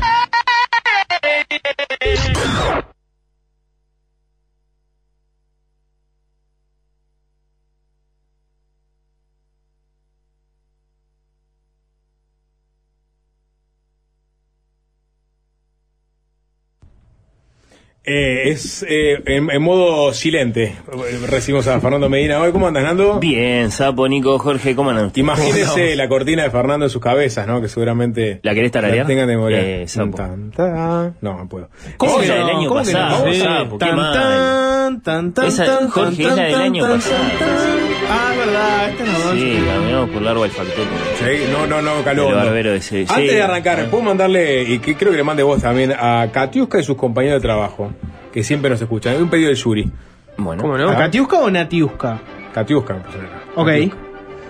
Así que mandado el saludo. Quiere ser saludado por fácil de Exactamente. Viste que Yuri me puso el nombre es Natiuska, porque al sapo le puse con K al principio. Ah, mirá. Así que es Natiuska, sapo, Natiuska. Ah, acá me puso Pero, Katiuska. eh, es interesante igual el mecanismo que utiliza, ¿no? Porque te manda a ¿Ves por vos a mal y después te manda a vos avisándole que estaba mal el otro Nah, mensaje. Ponete la pila, por favor, vos. Ahora sí, sapo, dale. Sí. Natiuska. Le mandamos y un beso a compañero de trabajo, saludos. Grosa. Fernando, eh, vos, en tu biblioteca personal, Fernando Medina es un librero, Sí. es el ciudadano ilustre, tiene una biblioteca en su casa, obviamente. ¿Es una biblioteca de élite o tenés una biblioteca como la que puede tener cualquier uruguayo? Bueno, no es el tema de hoy, pero ya que me lo preguntás, Jorge, es una biblioteca modesta, pequeña, eh, esencial, diría, eh, que no se parece a mi biblioteca de los 30 o de los 25 porque, porque ha ido cambiando. Eh, en este momento es una biblioteca con unos 200 volúmenes, no más que eso. Maricondo jugó ahí. No, no, no. Eh, simplemente la constatación de que a medida que avanza la vida uno se va quedando cada vez con menos libros. Con menos libros. Yo Sí, toda, sí, sí. toda mi vida. De, sí. de- de fleca, de fleca. fle- Sí, sí, las, las- las lecturas. Sí, sí. eh, eh, iba casa que iba casa que revisaba la discoteca, ¿no? Los CDs, ¿no? Tenía ese, ese fetiche mal, o sea, en cualquier lado, ¿no? Y sí, Eh, a vos te pasará capaz como las bibliotecas. Porque sin ya, duda. ya Eso estoy, sí es parte de la columna de hoy. ya estoy figoneando las fotos que han mandado Bueno, bien. este, de las bibliotecas de los este, oyentes. Esta columna se llama Libros que no faltan en las bibliotecas de los uruguayos. Eh, le quiero pedir, ya se lo pedí vía Twitter, pero se lo quiero pedir ahora al aire a los oyentes que a partir de este momento manden, por favor, fotos de sus bibliotecas. Los que estén en sus casas, eh, toman la foto, la mandan. Eh, los que estén en la calle o trabajando, eh, bueno, mensaje a ese pariente que les haga el favor. Y de ese modo tenemos la, la mayor cantidad posible de, de- de muestras. Eh, 097 441 443. 44. ¿Y- fotos, y de qué las, más? fotos de las bibliotecas Los de los mensajes de oyentes. Instagram. Vos, Bien. vos hablaste de anonimato. Yo, yo acá, obviamente, Bueno. es tu columna, tus reglas. En principio A mí lo- me gustaba hacer después uno- un hilo de bibliotecas de fácil desviarse. Bueno, eso se puede hacer después. No, yo, yo- a mí lo que me importa sí, para, para que esto tenga más sentido además, es que, que no me filtres a mí nada de lo que vas viendo en estos minutos. Nos reservamos minutos al final de la columna, porque vamos a manejar una hipótesis y después vemos si la podemos confirmar o si la tenemos que, que desmentir, ¿no? Eh, manden fotos lo, lo más claras que puedan, ¿no? Que se vean bien los lomos de los libros, que, que se vea lo, lo que contienen esos anaqueles, que se pueda leer a distancia. Y, y bueno, los, los molestamos, digamos, eh, con, con esa foto, jueguensela, mándenla. Y, y después les agradecemos con un regalo, Sapo. Yo traje un, un libro para, para un oyente de Fácil Desviarse, que es, que es un libro que a partir de ahora, de a poco, empieza a no faltar en las bibliotecas de los uruguayos. Entre todos los que manden entonces, Fernando, manden foto de su biblioteca al 097441443 o los mensajes directos de Instagram. Y entre todos los que manden, va a haber un regalito de Fernando, un libro. Sí, sí. Eh, entonces, me importa eso, que vayas eh, recibiendo las fotos, eh, Sapo, eh, que, las, que las archives, que tomes nota, y nos reservamos unos minutos al final de esta conversación para ver qué, qué, qué contraste hacemos entre lo que yo voy a proponer y lo que, bueno, eh, es prueba irrefutable a través de, de los testimonios gráficos de los oyentes. No sos un posmoderno, un deconstruido, de esos que te dirían, no puedo poner en una única palabra, ¿no? El uruguayismo, la uruguayés. Decir libros que están en la biblioteca de los uruguayos, para vos se puede. No de lo que dicen, no, los uruguayos son todos, cada uno es una copa este de nieve distinto, nadie lo va a poder distinguir. Yo voy a intentar aprovecharme de mis años eh, como librero vendiendo y también mis años como librero eh, yendo a las casas eh, de viudas, de viudos, de hijos un poco abusivos que se deshacen porque no tienen más remedio o porque ahí está la oportunidad. La etapa de- carroña de de, muchos Fernando. Medina. La etapa buitre, buitre después de la una. Eh, Intuyo que es algo que no está haciendo más empleado por la forma en que habla de eso, ¿no? Bueno, no, sí, ya no trabajo con libros usados hace, hace unos años, pero, pero trabajé durante mucho tiempo. ¿Y Sí, cómo claro. se proveen las librerías de usados? Muchas veces, bueno, eh, eso, personas que se deshacen de sus libros, los venden. Como Pablo Fabregat leyendo ob- el obituario toda la mañana. ¿Sabes que cayó algún, algún connotado coleccionista de libros? Eh, circulan por la ciudad muchas personas que no saben qué hacer con sus libros, por problemas de espacio, porque no les interesan esos libros que pertenecen a un miembro de la familia que ya no está. Y claro, ahí aparecen estos libreros que compran, en general no pagan mucho, algunos más, otros menos, y, y de ese modo proveen sus, sus, sus negocios de libros eh, viejos de segunda mano, usados, leídos. Y bueno, está así, en un tiempo me tocó ir a las casas de los Uruguay y ver esas bibliotecas, y después ar- armar las cajas y, deshacerlas en, la librería, y de ese modo enterarme de, de, de esos libros que aparecen mucho, digamos, que se repiten, que, que son testimonio de una época, de hits de, de una década u otra. Literatura uruguaya, clásicos baratos, viejas o nuevas apuestas del marketing editorial, la historia, las grandes biografías, la política, la música, el deporte, la gastronomía. Esas para mí son las grandes líneas. Ok. Me van a decir, bueno, con ese nivel de vaguedad, de amplitud, capaz que, claro, me cabe casi todo. Y sin embargo, La gente hay, hay unas cuantas cosas que no nombré. Simplemente te voy a decir que la Sí. gente va a mostrar su, per- su mejor perfil. No, bueno, Claro. sean honestos. Saquen esa foto. entiendo Es anónima, ¿no? Es anónima, la gente va a querer mostrar su, su mejor perfil. Colaboren con la parte Y sociológica no que tiene esto. saga con tu experimento. No, no es Instagram esto, ¿eh? Exacto. Exacto, ahí va. Muestren. Muestren la verdad. Claro. Ese- Cuatro libros apolillados, eh, sostenidos por eh, un- una licuadora. Bueno, muestren esa biblioteca también. Y si tienen mucha autoayuda o mucho mucha biografía de dictador o este o mucha novela Mucho vieja vergonzosa. bueno. ¿Mucho qué? Sí, sí. O sea, Bueno, libros que no pero- sabía que existían, ¿eh? No, Mucho vinculado, ¿qué Al narcotráfico, Pero- una pero- que Pero Sapo, eso es muy fascinante. ¿Quién no se compró en Obvio. su momento el libro del hijo de Pablo Escobar? Claro, Mucha yo creo gente que se No, no, compró. a veces compré el del hijo, No, el el- del primo, el del hermano de una persona que había pasado frente a la casa una vez. O sea, Bueno, esa, esa es también la, la, Impactante. la dimensión de la discusión sobre el águila que capaz que no abordamos tanto, ¿no? Que es, eh, Ah, gracias, Fernando, ¿cu- por cuántos- introducirlo. cu- ¿Cuántos reaccionamos por, porque, porque nos fascina? Porque nos fascina. Sí. A ver, Porque nos hay una fascina que- industria. Nos fascina que, a ver.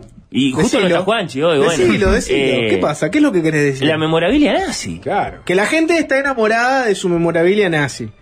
Que todos, te- todos son buenos, todos te dicen, ¿y para qué? Pa- ¿Y esto por qué? ¿Por qué ¿Quién no tiene tendría en 40 su libros? casa como el personaje de belleza americana ese platito con... ¿Se Claro. acuerdan de esa escena? Sí, claro. Lo tiene bajo llave el tipo. ¿no? ¿Por qué tenés 40 libros sobre el nazismo? No, bueno, soy un estudiante de, de esa época, de- ¿no? Porque para que no se repita nunca Para que más. no se repita Claro. nunca más. Sí, bueno, sí. Pero como si hiciera falta avergonzarse, hay una No, industria del bueno, cine, hay una no, industria del libro, hay una industria disculpame, Sí. la gente no anda diciendo a viva voz, soy coleccionista de parafernalia nazi. Salvo el de. Motorhead, que No. era la Primera Guerra Mundial. Se dice Segunda Guerra Mundial, ¿sabes? Claro. Pero vos decís que había mucho nazi tapado en toda esta discusión. No, Nico, por digo favor. que parte de lo que nos Sí, había. reaccionar y a decir, no toquen eso, es que nos gusta.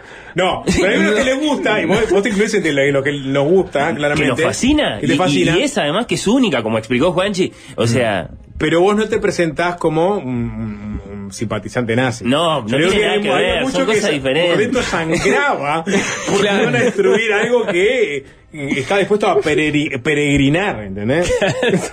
Estuvo, estuvo a punto de suspender vacaciones, ¿no? Exacto, Iban a exacto. pasar ahí Celebró acampando. como nadie cuando se supo que el Estado ganó. algo el hay en torno a esa narrativa que capaz que no lo tiene, yo que sé, Stalin. Este, no, no, no tiene es- esa cualidad extra, no sé, no sé, lo, que sea que hace que se hagan tantas películas, o pongan el ejemplo que quieran. Bueno, eh, yo decía, en ese, en ese amplio repertorio que mencioné, sin embargo, no, no, no está todo. Yo qué sé, yo, yo no incluí la crítica literaria, la filosofía, eh, la antropología, no sé, la arquitectura, la fotografía, me parece que van a aparecer menos en las bibliotecas de los uruguayos. Ajá. Coincido. El cómic, tal vez, de a poquito sí, pero todavía no tanto. No, no si estamos hablando de bibliotecas que tienen sus, sus décadas. No quiero decirte nada porque me dijiste que no te puedo decir nada. Pero... No, bueno, está. Eh, ahí sí, te sí. estás olvidando una dimensión, por ejemplo, en materia de cómic. No, bueno, sí, vos decís la historieta humorística. Sí, puede ser. Te estás ser. de, de la No. clásica Asterix y Obelix Gracias, que tiene Jorge. todo Sí, por eso, la historieta humorística. Puede ser, bueno. Y Nando, lo, decís que- lo erótico, por ejemplo, no, no cabe ahí. No,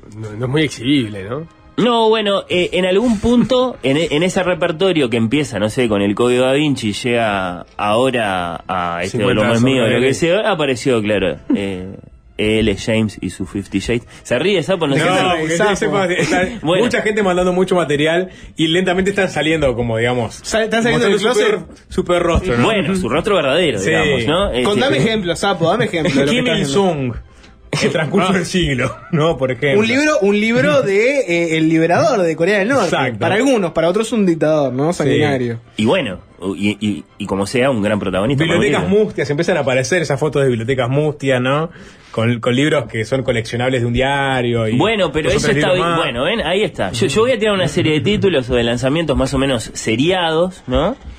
Eh, del que la biblioteca del oyente, la oyente, capaz que, bueno, tiene, tiene uno u otro volumen. Mi intención es, bueno, eso, recogiendo mi, mi experiencia como, como librero, les decía, vendiendo o yendo a las casas de, de personas que vendieron eh, sus libros, bueno, tratar de adivinar algunos libros. Eh, Benedetti y Galeano, vamos a, a lo, a lo básico para despejarlo. Eh, superestrellas de la izquierda literaria progresista, pese al desdén con que solemos tratarlos por su tendencia al textito breve, efectista, moralizante, el juego de palabras más o menos simplón que quiere pasar por experimentación con el lenguaje o la mera bagatela, bueno, todo eso, eh, que no le gustaba nada a Gustavo Escanlar, son extremadamente comunes en nuestras casas. Dame, una, dame un número, Fernando. Por ejemplo, yo te pregunto, de cada 100 bibliotecas uruguayas, X tiene un libro de Benedetti. Eh, ¿Cuántas? Dame un eh, número. no sé cuánto está, el 42%, una cosa así. ¿42%? Sí, no sé. No, Eh, un poquito más. Yo te diría que más. 60%. Está bien, está bien. 60 bien. Porque exceden, eh, digamos, a- al- al- al mero votante de izquierda. Sí. Los libros de Benedetti y Galeano en las casas de los uruguayos, sin duda. Sí, sí, sí. Eh, eso, eso, eso yo lo siento así también. Eh, estamos hablando de, no sé, eh, Las Venas o el libro de los abrazos, eh, El País de la Cola de Paja, que en su momento se vendió muchísimo, o no sé, Gracias por el Fuego. Ediciones baratas de aquellas que venían con la República. Capaz que las Claro. recuerdan, tapa color manzana, claro. Sí. Qué Manzana, feas verde tapas, manzana. ¿eh? Sí, no, no eran muy lindos. O sea, en ese sentido, eh, las del país, que era, creo que era de literatura universal, eran mucho mejores. esos libritos chiquitos. ahí, ¿no? ahí cuando lleguemos a los clásicos, Mm. a los clásicos la, de oro, la derecha azulcitos se hace muy fuerte ahí, ¿no? En el mundo editorial, la derecha se hace muy fuerte ahí. ¿Cómo? No sé. ¿Por qué? Que eran, eran, coincido que eran mucho más lindas las ediciones que Ni venían con el país que la de la. República. Los de la República eran más un cuadernillo, más grande, más fino. Por ejemplo, no sé, Gracias por el Fuego ya estaba dividido en dos volúmenes, de tan cuadernillo que era. No es una novela particularmente extensa esa. Y, y los del país, en cambio, eran unos libritos muy diminutos. Claro. Eh, quizás sí, con un, digamos, un- un- una tapa de cartón un poco más grueso. Un, un azul oscuro. Con letras doradas. Y letras doradas. Se llamaba sí. el Clásicos de Oro, la Sí, colección. sí, sí, sí, sí, estaba- recuerdo bien. Leía. Ibsen de, de- de esa, de- en esa colección. Sí, ¿no? para el liceo. Exacto. Claro, sí, sí, Era- se, se- se apoyaban mucho. Mirá, mirá lo- cómo lo- te prejuga, ¿no? Fernando, pero es verdad. ¿no? Pero O sea, ni, porque- ni en pedo ibas a leer Ibsen porque se te cantó leer Ibsen.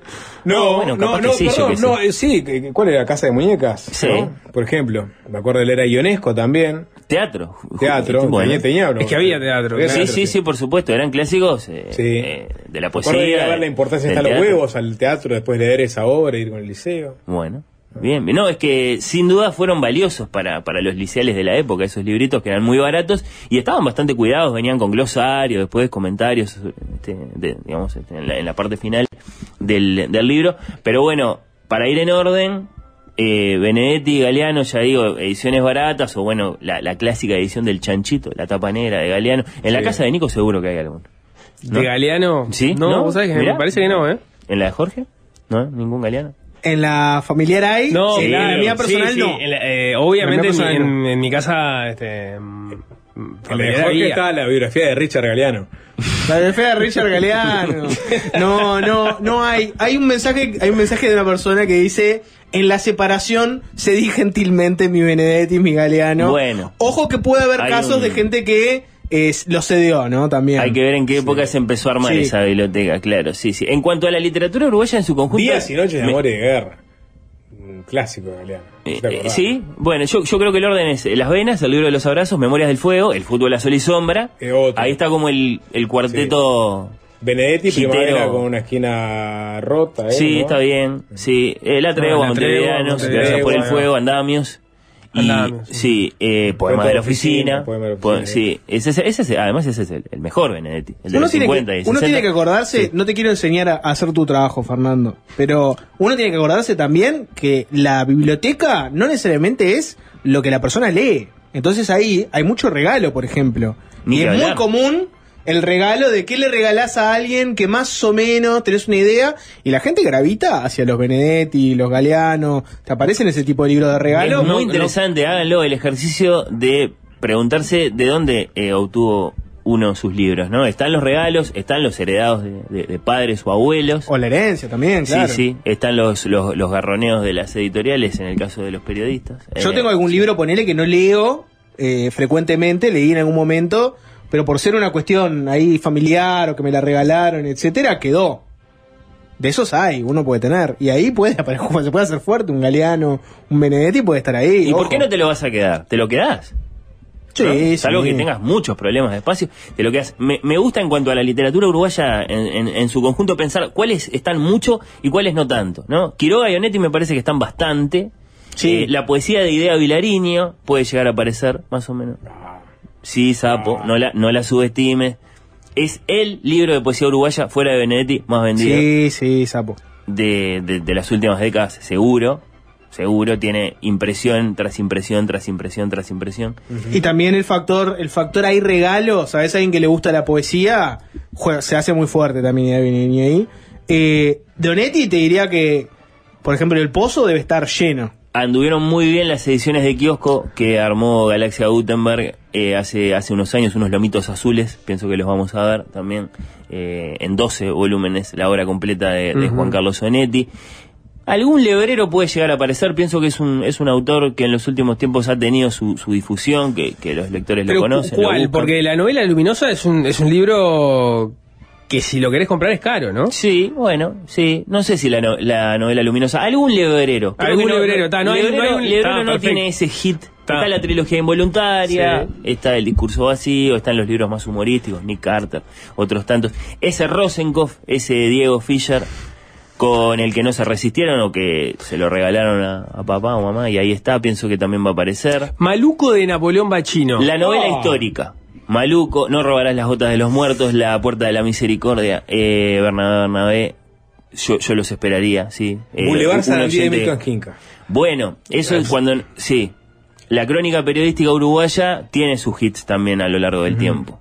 Y ese es, es un buen ejemplo, sobre todo a partir del momento en que salió todo junto en un único gran volumen de banda oriental. Sí. ¿Un Abercorn?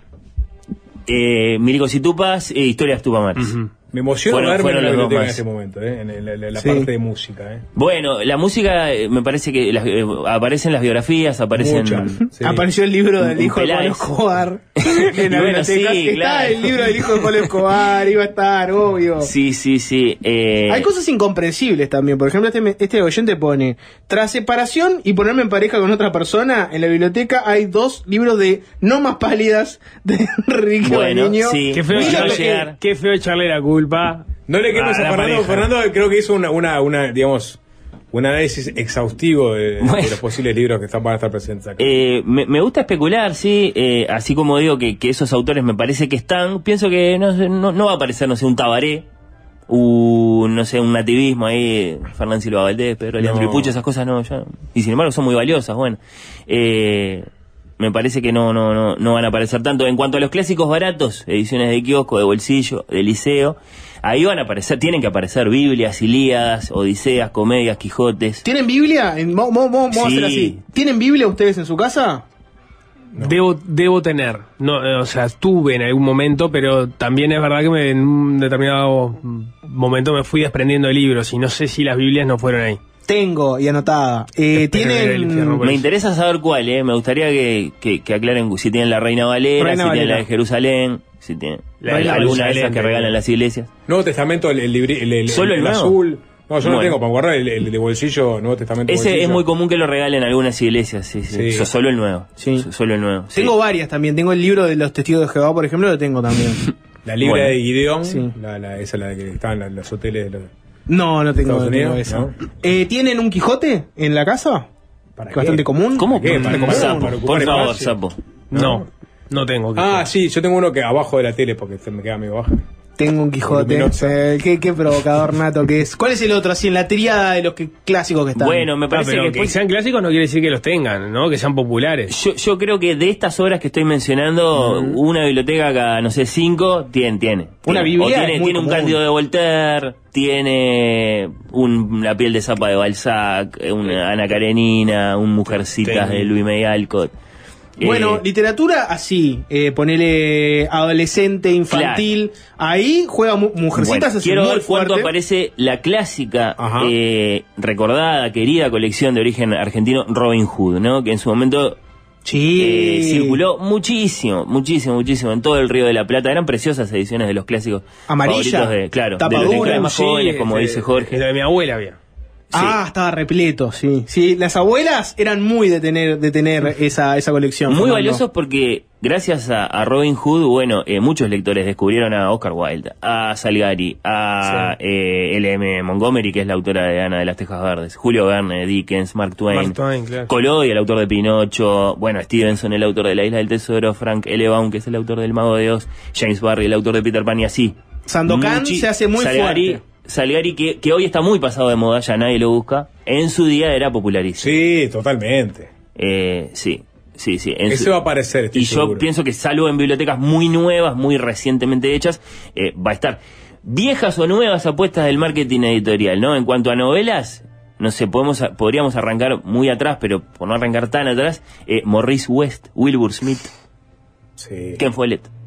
Y después ya, bueno, el Código Da Vinci, la serie de Harry Potter, la serie de Balander de Henning Ujú. Mankell, la serie de Montalbano de Andrea Camilleri. ¿Cómo pasaste muy por arriba ahí, no? Te voy a leer un mensaje que, es contundente. Dice, ¿este snob Sí. no va a hablar de Harry Potter? Bueno, eh, Harry lo, lo Potter- mencionaste al lado de Ken Follett como Harry no, Potter. pero te- yo creo que eh, va, van, está, está, digamos... Hay una continuidad. en- en- en continuidad y marco de popularidad también. ¿Qué libro tienen más los La- uruguayos, Fernando? ¿La Biblia o Harry Potter? Los uruguayos en Ah. este momento en sus bibliotecas, representados por la audiencia de Fácil Desviarse, Harry Potter. Y los uruguayos en general. Y ahí bueno, tenés que meter a los oyentes de Petinati. por La ejemplo. Biblia es básicamente, la Biblia es el libro más vendido de la historia a lo que se suma el hecho de que tiene mucha distribución gratuita, la Biblia en distintas versiones. ¿no? Nadie te Es regala Harry muy, Potter. Muy, muy, Póngale muy, ganas muy a la presente. foto, le veo porque está- lleno Bueno, de lo fotos. pedí, ¿eh? Pero, pero, pero. Que se lea, hagan que se foco, vea. Hagan foco, por favor, porque. Sí. A veces está muy imposible de ver. El fenómeno Harry Potter es un fenómeno muy grande que por supuesto que entonces significa mucha presencia en, en nuestras eh, bibliotecas. Saramago, Paul Auster, Murakami. Ahora, eh, ¿hay libros que hay que tener? ¿O vos como librero no tenés este prejuicios al respecto? No, ¿cómo? ninguno, de ningún tipo. Hay que tener, yo, yo lo que sí creo es que a medida que, que uno que uno crece, que pasan los años, lo- el, ejercicio que sí conviene hacer es el de ir quedándose con eso a lo que uno vuelve. O a lo que podría llegar a volver vagamente. Pero No, no, no tener la biblioteca de decorado. Y no, no. Yo, yo, me parece además que termina siendo un, un gran asunto ese, ¿no? Cuando, cuando uno ya es muy mayor, lo- lo- he conocido muchas historias, y esa biblioteca no paró de crecer nunca, y no, no tuvo, digamos, eh, fuentes de, de desagotamiento, bueno, eh, termina siendo un problema para los, para los deudos, ¿no? Eh, ¿Qué hacemos? Hay bibliotecas que son muy valiosas, uno va y le dice a Valentín Trujillo, mira, te queremos donar esto, y Valentín Trujillo lo recibe a uno en la Biblioteca Nacional con los brazos abiertos. Eh, no, no es así en todos los casos. La biblioteca del sapo, decís que... Hay. Pará, Va a pasar la historia, Hay, muchos libros del sapo. Te pregunto, ¿eh? Bueno. ¿Hay un libro eh, del sapo? Yo ya encontré uno. Bien. Eh, eh, eh, pero ¿Cuál no- sería la pero pregunta? Yo elige- creo que el último. sí. Elige tu, propia aventura, no lo mencionaste. No, no me parece tan popular. Ya apareció en ¿Cómo varios. que no? No, ¿Cómo no. que no es tan popular, Fernando? Lavate la boca. Está lleno de te Elige tu vos, aventura. No, porque No, era no, muy no, popular lleno en la de época. gente que- Bueno, yo- Amigos que nos prestábamos los libros de, de Elige tu ¿En propia serio? aventura. Manejo claro. un par de listas más y empezamos y nos tiramos de cabeza en las fotos. Porque eh, esta lista hay que hacerla. Tus zonas erróneas, Sí. eh, que es un libro clásico de los Clásico. años 70 que se sigue vendiendo hasta el día de hoy. Alguno de los 40 millones de ejemplares vendidos de ese libro seguro habita las bibliotecas de los uruguayos. Que es un libro a propósito de nuestras tendencias autodestructivas. Tus zonas erróneas. Bueno, Esa es la etapa que el cuerpo humano di- dividido en, en secciones. eh, clásica tapa de naranja. Eh, ¿Cómo ganar amigos? Dale Carnegie, eh, Los Cuatro Acuerdos, Miguel Ruiz, Toma un café contigo mismo, el eh, doctor Dressel, eh, Piensa y hágase rico, Napoleón Hill. El más insólito de todos, eh, Nico me preguntaba por mis prejuicios. Si, si, si voy a tener un prejuicio, tendría, un- tendría prejuicios con, con libros como este, y sin embargo no, no los tengo. No los tengo. El monje que vendió su Ferrari, del canadiense Robin Sharma, referente mundial del liderazgo. Un favorito, pero absoluto. Recomendadísimo, vendidísimo como un libro que sí o sí hay que leer para aprender acerca de cómo salir adelante en la vida. Y que presenta, yo no sé si ustedes saben esto, eh, bueno, eh, eso que está anunciado en el, en el título de alguna forma, ¿no? Pero bajo la forma de un, de un cuento infantil, digamos, con, con moraleja. Un señor millonario que se va a la China después de deshacerse de su testa rosa y sale adelante. Jorge lo tiene, creo. No. No. No Hoyo no lo mencionaste. Eh, bueno, no, claro, esta lista por supuesto es mucho más amplia. Capítulo o- autoayuda. Sí, Lleno. autoayuda, superación personal, espiritualidad, ¿no? Pero bueno, eh, la historia también está presente. ¿Quién? eh, eh, en tu casa hay un libro sobre el Graf Spee, Sapo, imagino. ¿Que será el de casa- Acosta Hilara y Federico Leicht? No, ¿O será el de no, no.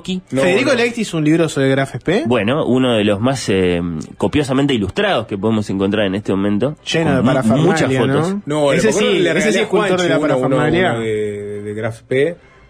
Sobre la historia de Langsdorff, creo que era. Bueno, eh, hay, hay muchos. En este momento en las librerías hay, hay cuatro o cinco que, que se encuentran. Los de Bertocchi son, son muy comunes. Hay uno que se llama La Trampa de Montevideo. Hay uno específico sobre el Tacoma, que es la otra, Mm. el, el otro barco asociado a esta historia. Al que nadie le interesa. ¿Cómo que nadie le interesa? Al que quiere profundizar. Fernando, de cada 10 bibliotecas uruguayas, X tienen un libro que en su título dice Hitler.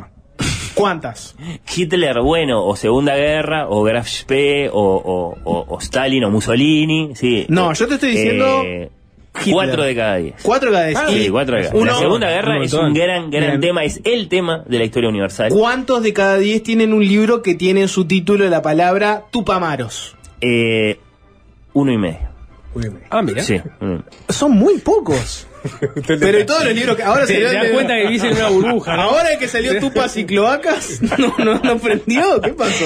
Que no, antes de, de meternos en la, en la foto, Vamos a hacer una todo tanda y que vamos a- está- y vamos a- Ah, bueno, perfecto. Vamos a revisar este- Y más estando eh, Luchi Soria eh, en, en la radio, la gastronomía está muy Ah. presente en las bibliotecas de los ¿Tienen el, uruguayos. el libro de Luchi Soria ustedes en sus bibliotecas, por ejemplo? Bueno. De cada 10 bibliotecas Deberían, uruguayas, deberían. 9 tienen el libro de Lucía Soria. Bien. La otra tiene que ir A comprarlo a en momento. a, a ir a buscar el libros, Los que, favor. los que yo adivino que tienen son o el gorro blanco, los más eh, veteranos o que, o que conservan libros de sus papás, sus, sus abuelos, el manual de cocina del. Instituto Pero el Crandon que no está en la biblioteca, está en la cocina.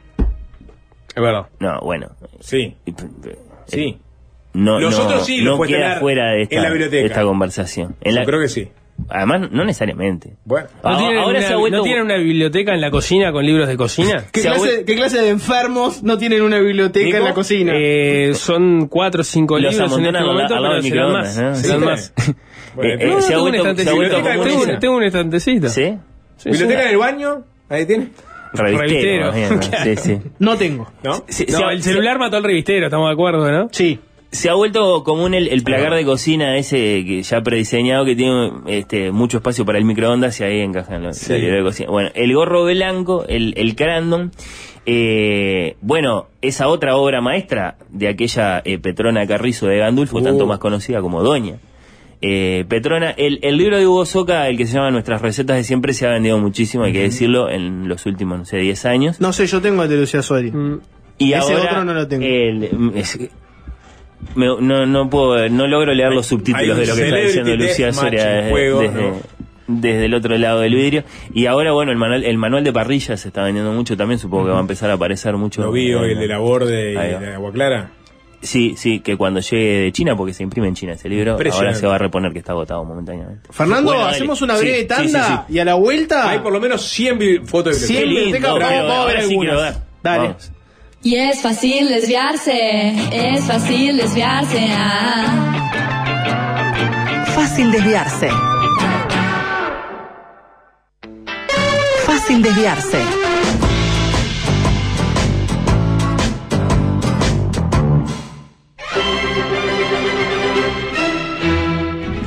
Eh, es un problema con Fernando Medina que pidió que mandaran fotos de sus bibliotecas y Fernando Medina por cada biblioteca le puede dedicar un día. Está ¿no? revisando la primera foto que agarró recién. Porque estaba totalmente fascinado, pero bueno, este, cada, se detiene en cada libro porque le reconoce por su lomo sin ver el título, ya reconoce el libro. Gracias a todos los que están mandando fotos, eh, Eh, muy generoso de, de vuestra parte. ¿Qué has ¿Querés- visto? ¿Querés contarle a la audiencia el libro que, le- que traje Sí. para regalar, Sapo? Porque este es el que se Uh, empezó. mirá.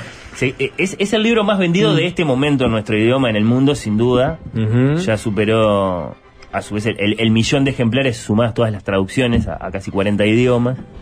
Eh, y, y bueno, y creo que, que les va a gustar como regalo. Se Y- llama- Y a mí me gusta regalarlo. Está, en- está en casa ese. ¿eh? Está en casa. Nico ya ¿sí? lo tiene. Bueno, Mm. El infinito en un junco de Irene Vallejo, la invención de los libros en el mundo antiguo. Y vos decís que esto es, esto es un bestseller posta a posta. Sí, sí, Sí. Un millón de ejemplares, ¿no te parece suficiente. Sapo? No, no, Eh. Traducido a 40 idiomas. Ciruela. Sí. Qué bien, ¿eh? Bueno, se va. Sí. ¿Y ¿Qué, qué, qué, qué- Ah, no qué- sé, e- eso ¿Cuál lo tienen que concepto? determinar ustedes acá. El concepto es lo que mandaron mensaje con la biblioteca, Sapo. Bien. Ese es el concepto. El, el- el libro más raro que te sorprenda. No porque van a empezar a mandar libros raros. no, no, to- entre todos los que mandaron mensaje vamos a La hacer el libro. foto. Bueno, ah, sorteo, sí. Bueno, muchas constataciones. ¿eh? Acá, Sí. por ejemplo, al azar, la que estoy mirando Sí. en este momento, tiene Dan Brown, el Ujú. Código da Vinci y compañía. Tiene también este, Ángeles y Demonios, tiene La Conspiración, tiene. Tiene Jane Austen, tiene Simón de Beauvoir, bueno, esta vez acá está el, el- el consabido Benedetti que esperábamos encontrar. Eh, acá están las 50 sombras de Grey. Una biblioteca tipo. Eh, una biblioteca, eh, sí, con, con- con- con el recorrido que anticipábamos, ¿no? Entre la literatura uruguaya, los, los grandes eh, hits internacionales, eh, algo de contemporánea. Acá está el manual de Crandon. Esta es, Eh, este, muy biblioteca, de, del biblioteca de cocina. Bueno, exactamente. pero vos, vos- la querías este, dejar afuera de la conversación porque no estaban eh, estos libros junto no, con son los otros. otras bibliotecas. En los mensajes aparece Caro, que tiene una sección de cocina en su biblioteca, donde hay desde el libro de Paulina Cocina hasta este el libro de Lucía Soria, efectivamente está ahí. Bien, bien. Eh, acá estoy observando una muy muy muy cuidada desde el punto de vista de, co- de- de lo alineados que están eh, los volúmenes y hay eh, Murakami, hay Mankel. Vamos a ver si podemos averiguar. Acá está eh, Benedetti Sapo, lo ves seguro que Sí, lo, claro. lo ves claramente, o sea, que más constataciones. Por ahora creo que que estamos cerca de confirmar la hipótesis. Es bueno ver eh, también las fotos de. Porque en la biblioteca también van las fotos familiares, ¿no? Sí, claro. bueno, tiene- claro, tiene sí. Y algún objeto, ¿no? Algún objeto. Algún objeto Sí. Que Ajedrez, por ahí una bandeja de vinilo. un relojito de arena comprado en Ideas Más. Qué lindo Sebastián que mandó una, una foto de la biblioteca y tiene efectivamente su sección de literatura donde está Fernando Guidobro, fuertísimo, ¿no? Historia de Tupamaros, la tregua armada, excelente. Dame Bueno, devoluciones vos también, Jorge. Sí, sí. Vamos uno y uno. Acá Daniel tiene razones locas. Ese cuidalo, Daniel, porque Uh. hace mucho que no se imprime. Sí, totalmente. Tiene sus lebreros también. Yo pensaba que el lebrero iba a aparecer. Tiene a Benedetti muy, muy bien representado. Tiene a Onetti. Eh, gracias, Daniel. Sección tiene Horacio Uruguay, Quiroga. ¿no? Sí, evidentemente este estante lo reservó la literatura Sí. uruguaya. Eh, fotos muy, muy, muy, muy atentas, muy generosas. De literatura Tiene universal. Borges, tiene García Márquez. De literatura universal, Fernando, se ven muchas cosas repetidas. Te puedo decir un. un A ver qué. una vez qué- 100 años de soledad, Sí, vi- ¿no? vi por lo menos dos o tres en las fotos que aparece seguro, Un cantado. favoritísimo. Eh, Cien años de soledad. Como el amor en los tiempos del cólera que no se queda atrás, ¿no? Eh, Nico tiene los dos. seguro. Mm, No, estaba pensando, creo que tengo noticias de un naufragio. Bueno. ¿Vos sabés que me mandaron. me Y tengo uno de ensayo periodístico que es por la libre, se llama. DVDs, acá sí que Qué lindo, ahí persona. ese Pearl Jam. sí. o no? Y la colección de, de- de- de música del país, ¿se acuerdan, no? Mira, acá están los Onetti que yo decía, los que salieron eh, para kiosco, baratos y, y muy tentadores. Está Murakami, aparece Oscar De- Mu- Wilde. Murakami, ¿qué, qué es lo que aparece? El... Bueno, en el caso de este oyente que se llama Diego, tenemos eh, Sputnik y mi amor, Tokyo. Blues y Baila, Baila, Baila. Eh, más La insoportable levedad del ser, uno de los favoritos de Juanchi, también lo tiene. ese, ese, ese, ese aparece bastante también. Bueno, en su día fue, fue, fue una novela popular. Eh, acá pasó algo muy curioso, no sé si los oyentes se acuerdan, que es que eh, Jorge Valle insistió mucho con ese libro ¿Sí? y, y, y sí, ah, como una suerte de, de, de fatoruso de la política, terminó siendo un gran influencer. Lo influenció. Sí, sí, sí. Eh, mucha gente salió a comprarlo. Hay mucha gente con el libro de Darwin en sus bibliotecas. Acá Rafa pone como un, un libro que aparece mucho. Padre rico, padre pobre. Lo tenía en mi lista de los de los de claro de Kiyosaki de, de, de los de la superación personal y la autoayuda después, financiera. pero después comenta, nefasto. bueno, pero y por- Fernanda sí. en los mensajes también pone lo mismo. Padre rico, padre pobre, eh, libro red flag. Como diciendo, el que tiene este libro, altas chances que es una persona nefasta. Cuidado con el secreto en Ah, ese perdón, no sentido. te que lo hay, hay- un libro que, que está colocados y tiene una hoja de marihuana, pero y al lado eh, na- nazi y el, el nazi y el psiquiatra, hablando de Claro. ¿no? libros Es que- laterales eh, vinculados al nazismo. Es que yo te voy a decir una cosa. eh, Hitler tiene el mismo efecto de los ¿no? tupamaros. ¿Eh? Hitler tiene el mismo efecto de los tupamaros, que es tipo un libro que sea tipo Hitler y los psiquiatras, Sí. Hitler y tal cosa, o tupamaros sí, eh, eh, van como maridaje, perfecto. Eh, esta es eh, Delphi. Eh, me resulta bastante indescifrable esta pila, eh, debo ¿no? decirte, eh, porque tiene una novela de Pierre Lemaitre, tiene la Lef de Borges, eh, tiene El Secreto, en la misma pila, ¿no? Eh, bueno, no sé, muy, muy azarosa supongo. Eh, dame más, dame más. Sí, es que hay, hay un montón. Hay Estoy abrumado. sí, Estoy sí. abrumado. Alguien manda una foto de Elige tu tener- propia aventura, Fernando, en Bueno. tu cara, Snow. Pero en uno. tu cara. Necesitamos tres. pues, ¿Cuántos Benedetti? ¿Cuántos, eh, ¿Cuántos códigos Da Vinci ya vimos? Hay alguien que manda foto y confirma, tengo mucho el libro del sapo, Bien. Ruperto. Ah, la- bueno, otro clásico. Sapo Ruperto no lo mencionaste, Fernando, ¿qué pasó? Pero Kai eh, tiene que estar Está presente. bien, tienen razón. Pequeña ¿Qué- cuántas ala. Pequeña ala, no pateando luna. Pequeña ala. luna. Sí. Acá en esta que destacaríamos un Gramsci, sapo. ¿Tenés ahí? Sí, ¿Es un gramsciano? Sí, sí, claramente. sí, tiene una antología. De bueno, está bien.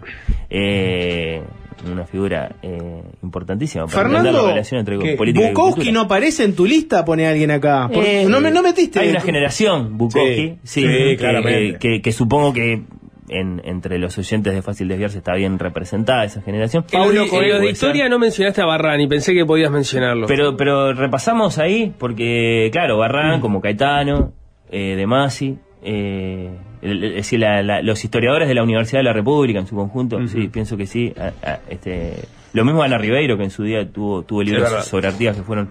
Un papillón, Brian. Weiss. Bueno, Sí. este tiene todo Mankel, me parece, o, o es todo Murakami. ¿Qué estamos mirando? No, es todo, todo, Todo Murakami, Murakami. Todo Murakami. Impresionante. Paulo Este sale- Coelho, otra red flag, Tiene todos por acá. Otra red flag. Bueno, eh, es que eh, de, de eso nos dimos cuenta después. Decir, este, a finales de los 90 mucha gente leía Coelho porque todavía había una especie de promesa ahí, me parece. ¿Querés hacer una columna de libros red flag, Fernando? que sea tipo de los libros que si la persona lo tiene en Mm. su biblioteca, ¿es probable que sea alguien nefasto? Un luchisorio a la vista, sapo. Sí, claramente. Sí, eh, uno de hongos.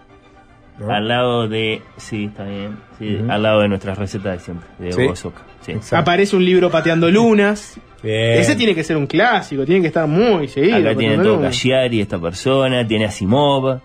Eh, Me gustaría hacer un hilo con todas las fotos que, eh, que nos hay mucho para elegir, ¿eh? Mucho para elegir. Tengo una Biblia Y ilustrada. estoy mirando al azar, ¿eh? No, no, no, es que es, es, es Este tiene toda ¿no? la colección de, de historia uruguaya de banda oriental. Bueno, no sé si uno, dos, tres, sí, los tiene, los tiene todos, ¿eh? Orientales de Maestey, decir que no. No lo hemos visto, No lo hemos pero, visto. pero sí en su día. Y bueno, y después fue relanzado también para kioscos. ¿Viven? ¿No? Puede ser. No. El mundo ser. antes. Pierre- ¿Cómo es? Paul, Paul Spear Reed. Pierce Paul Reed. Sí. Fernando, nos quedamos sin tiempo. Sí, y, Eh, y- muchas fotos y de con muchas bibliotecas, fotos muchas pendientes de ser examinadas. Eh, Sí. Gracias, eh, gracias a todos por, a medida que vayan por ayudar a- con a- este sí, experimento. a medida que vayan muriendo o, o símil, Fernando va a ir visitando a sus familiares para llevarse lo mejor que encontró en esas bibliotecas. Hay de todo. Nando, gracias Quedé por los servicios prestados. conmovido. No, gracias a ustedes. Seguí siendo en nuestro librero de cabecera. No estaba en duda. Fácil desviarse.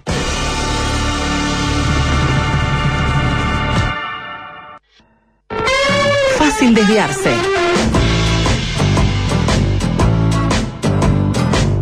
Todos sabemos cocinar algo.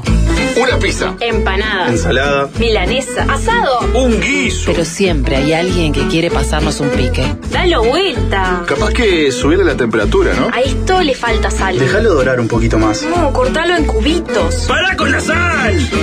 Si tan solo nos tirara un pique alguien que sepa. De pinche a cocinero. La columna de Lucía Soria.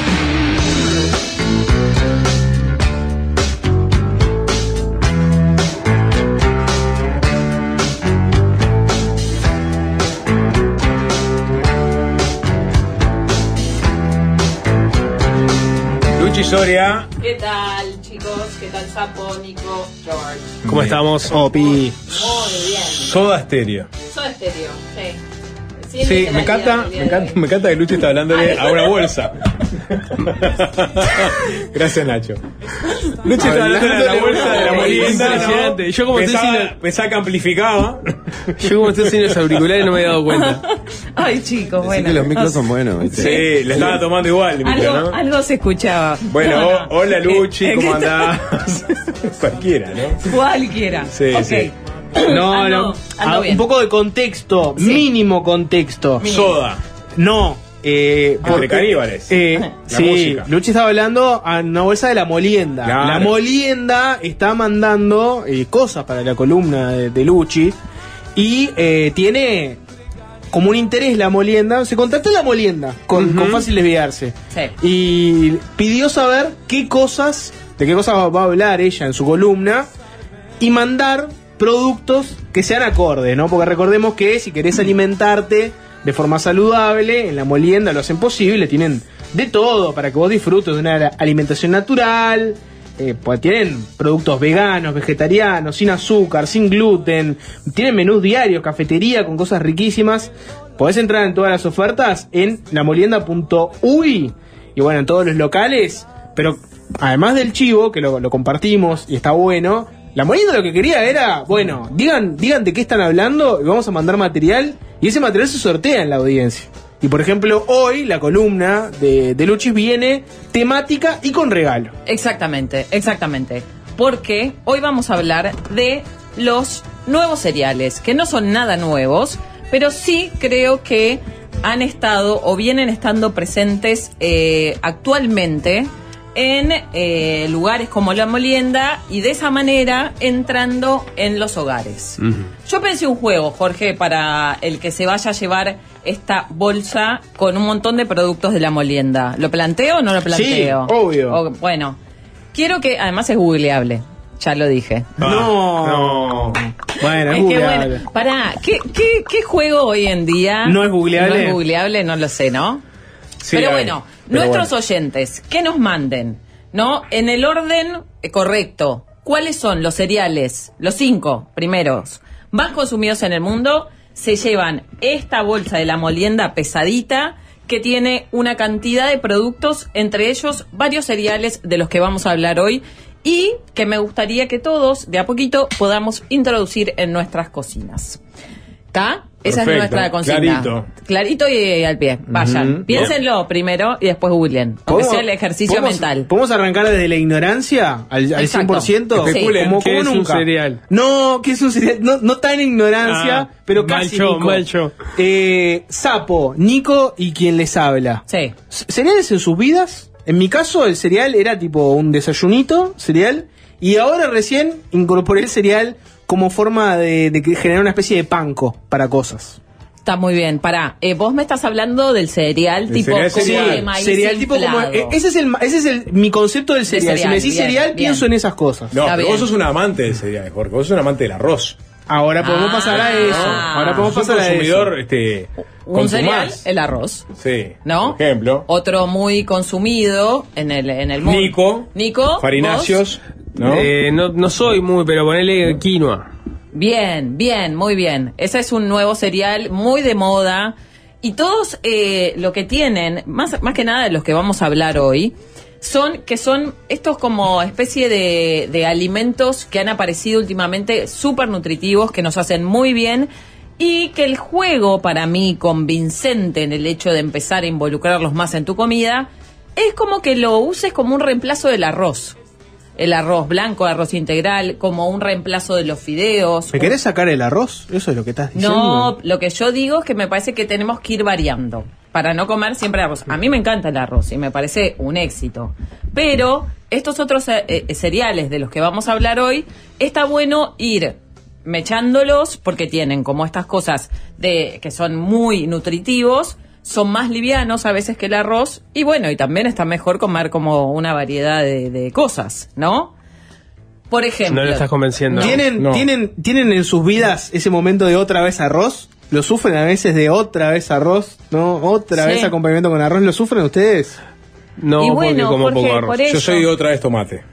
¿Vos, ¿Vos sufrís el tomate? poco arroz en Yo puedo comer mucho porque le, le- le esquivo al arroz también. O sea, es algo que sea en guiso, ¿viste? Todos Sí. les esquivan el arroz. No, acá yo- es increíble. Yo no le esquivo nada al arroz. Eh, ¿Tu hija no come mucho arroz? No, lo, ¿No? Lo, como- lo- lo necesario. Ah, a arroz mi hijo con le pollo. eh, arroz con pollo, ar- una, cada tanto, también hay muchos tipos arroz de arroces, con- ¿no? arroz con Risotto. No, Sí. risotto en la vida, un risotto. ¿No? No, no. ¿Risotto no, sapito? No, yo qué sé. Ahora, ahora está saliendo un poco más risotto en casa, pero no, no, no, no, no. No lo, no lo haces. No, no. Un arrocito con verduras, un salteado. Hice alguna vez, una como cosa a, más a partir de oriental. una columna hiciste vos. No, sí, el wok con arroz, por ejemplo, es un, Ah. un semanal. Bien, ¿Qué es? bien. Wok. Pero eso es como el risotto, entre comillas. El risotto. ¿Quién, ¿Quién no agarró un arroz, le puso dos cosas y dije y dice, ah, me No, no, risotto? eso va a Chop cambiar. suey. Ay, chop suey, el chop Sí, suey por es- eso yo le digo salteado de arroz. Ah, no hiciste sí. un salteado de arroz con vegetales. Eh, este, Hice una vuelta que, que los cocinabas los propios vegetales en el arroz. Una vuelta para Claro, pique, vos, me acuerdo, el exactamente. huevo, todo. Exacto. Sí. Muy bien, ese lo tenés que hacer. Ese es un buen plato semanal, Pero hice con zucchini y no quedó bueno. ¿no? No. Bueno, mi mamá eh, siempre una vez por semana nos hacía una cosa que ella le decía arroz amarillo, que es bien como el arroz tipo con el Con azafrán. con, con azafrán, cúrcuma, eso. Sí. Eso ya era una, un, viste, una sartén grande, huevito, comida, chicos, comida, deliciosa. Bien. Bueno, pero sí, nada, los voy a ir convenciendo porque la verdad que bueno, más allá de que está bueno comer arroz, buenísimo.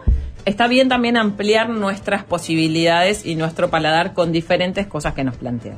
Por ejemplo, en vez de todos los días decir, ah, no sé, voy a hacer, qué sé yo, una, vamos a poner, sí, no sé, ¿qué, qué iba a decir? Un omelette, Mm. ¿no? ¿Con qué lo puedo acompañar para que sea un poco más fortachón? Arroz le podría poner, Clásico. ¿no? ¿Qué tal si empezamos a pensar en una cebada? En una cebada perlada. Es un grano muy similar al arroz en el. Me encanta. Que voy a aprender. de ¿En shock? ¿Estás en shock? No. Chicos, Sí, sí, te, la te- cebada, tenés mi atención, ¿eh? la tenemos a la cebada. La Sí. cebada es el cereal por la que después provienen las la maltas. ¿Eh? La birra. Claro, la birruli, la birruli. El mismo, eh, el Mm. mismo cereal, cuando vos lo pelás, es un granito muy pequeño, blanquito, parecido a, eh, a un grano de arroz, bastante más redondito, que tiene un gusto muy neutro, parecido al arroz, y una cosa como más como que te diga de este fruto seco.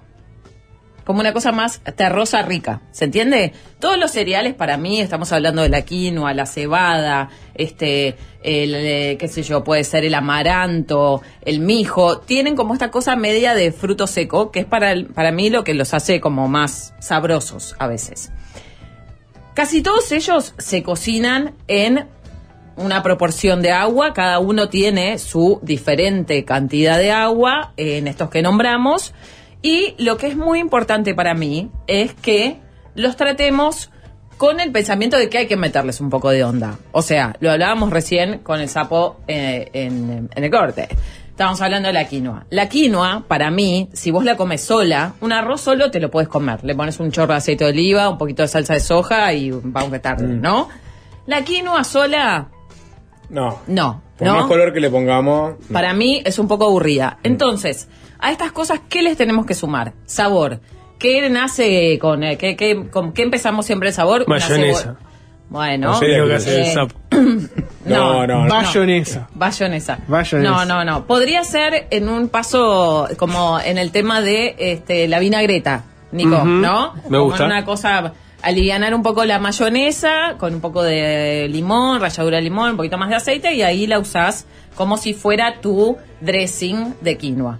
Pero yo lo que aconsejo es sumarle sabor con más vegetal. Onda cebollita, un verdeo, un poquito de puerro salteado, una zanahoria rallada, un poco de pepino. Necesita cosas que le den como más frescura, ¿está? Eso aplica a casi todos los cereales, como les digo. Hay algunos, por ejemplo, estábamos hablando de la cebada, que eh, la molienda nos mandó un paquete muy lindo Hay de cebada. cebada. Hay cebada. La cebada, la que, se, la que se come es la cebada de perlada. Que está bueno para hacer cosas, por ejemplo, como estábamos hablando recién, como si lo estuvieras haciendo como un arrocito caliente con vegetales, un risotto, ponérselo en vez de eh, una papa a un guiso, ¿se entiende? Como ese concepto. Si vos siempre le pones papa, eh, le pones boñato, un día puedes cambiar y ponerle cebada. ¿Qué les parece? Perfecto. ¿Lo vas a hacer? Sí. Bien, me gusta. Nunca comí cebada. ¿Nunca? Nunca. Sería la primera forma de No. ingerir Nunca. cebada que no, no, es- no es vía birra, ¿no? Básicamente. Miren lo que es. Es, ba- es bastante... A ver. No, porque es- me están mirando como que estuviera... Esa es hablando la de la molienda, Sapo, describila, a ver, ¿cómo es la No, cebada? no. es- ¿Cómo la es- ves? es- me- eh, Excelente el packaging. Excelente packaging. eh, parece noble. Sí, Un, parece un- noble. un blanco noble, porque obviamente no todo- todos los granos son blancos, pero hay nobleza en, en- en estos Sí, granos. Para ¿no? vos el color de- blanco es nobleza. Bueno, quizás. O, o- o se suma a tu comentario de hoy de mañana vinculado al tema, ¿no? Hoy de mañana estaba en otro. en otro- Hoy de mañana no, en eh, arrancar el programa. Sí. Bueno, paso, paso la cebada. eh. Cebada. Bueno, así que cebada compramos. Y, pero para yo te pregunto esto. Sí. El sapo es bueno, es cocinero, es el cocinero de su hogar. Sí.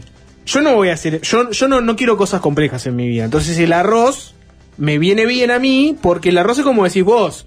Le metés una salsa de soja y de la que va. Perfecto. Pero ¿Qué? también ya está pelada. Dentro del mundo cereales, dame algo bien sencillito. Y bueno, esa es muy sencilla y también eh, tiene esta versatilidad que tiene el arroz. ¿Es un 1-2 esto? Esto, cebada, es un, una, una parte de cebada, dos de agua. Como el arroz. Como el arroz, exactamente. Me acabas de decir eso. Eh, lo que yo también me parece importante decir, que esto también para mí aplica al arroz. Está bueno eh, el agua en la cual lo cocinamos, puede eh, llenarse también con un poco de sabor. O sea, le pueden echar eh, unas especies, sal, sal suficiente para que el, cereal ya vaya chupando, porque si no, después es muy difícil aportarle sabor. Eh, y eso, no lo, no lo piensen, por ahí hay que jugársela a esta cosa de, de, de, bueno, lo meto primero dentro de una sopita, a ver cómo reacciona, para que esté, para que esté bien sabroso. Después, otra cosa que tienen los cereales este, es esta posibilidad de convertirla en, por ejemplo, una hamburguesa vegetal. Ojo, ¿entendés? Bueno, la hamburguesa de quinoa me encanta, por Ahí ejemplo. va. La Esa hamburguesa- me, ¿Por, me encanta. por qué harías eso? ¿Por qué? Porque hace bien, Nico. No, porque- Habla el carnívoro, habla del tiranosaurio Rex de fácil desviarse. el Pertinente pregunta. ¿Nunca, ¿Nunca comes una hamburguesa vegetal? No.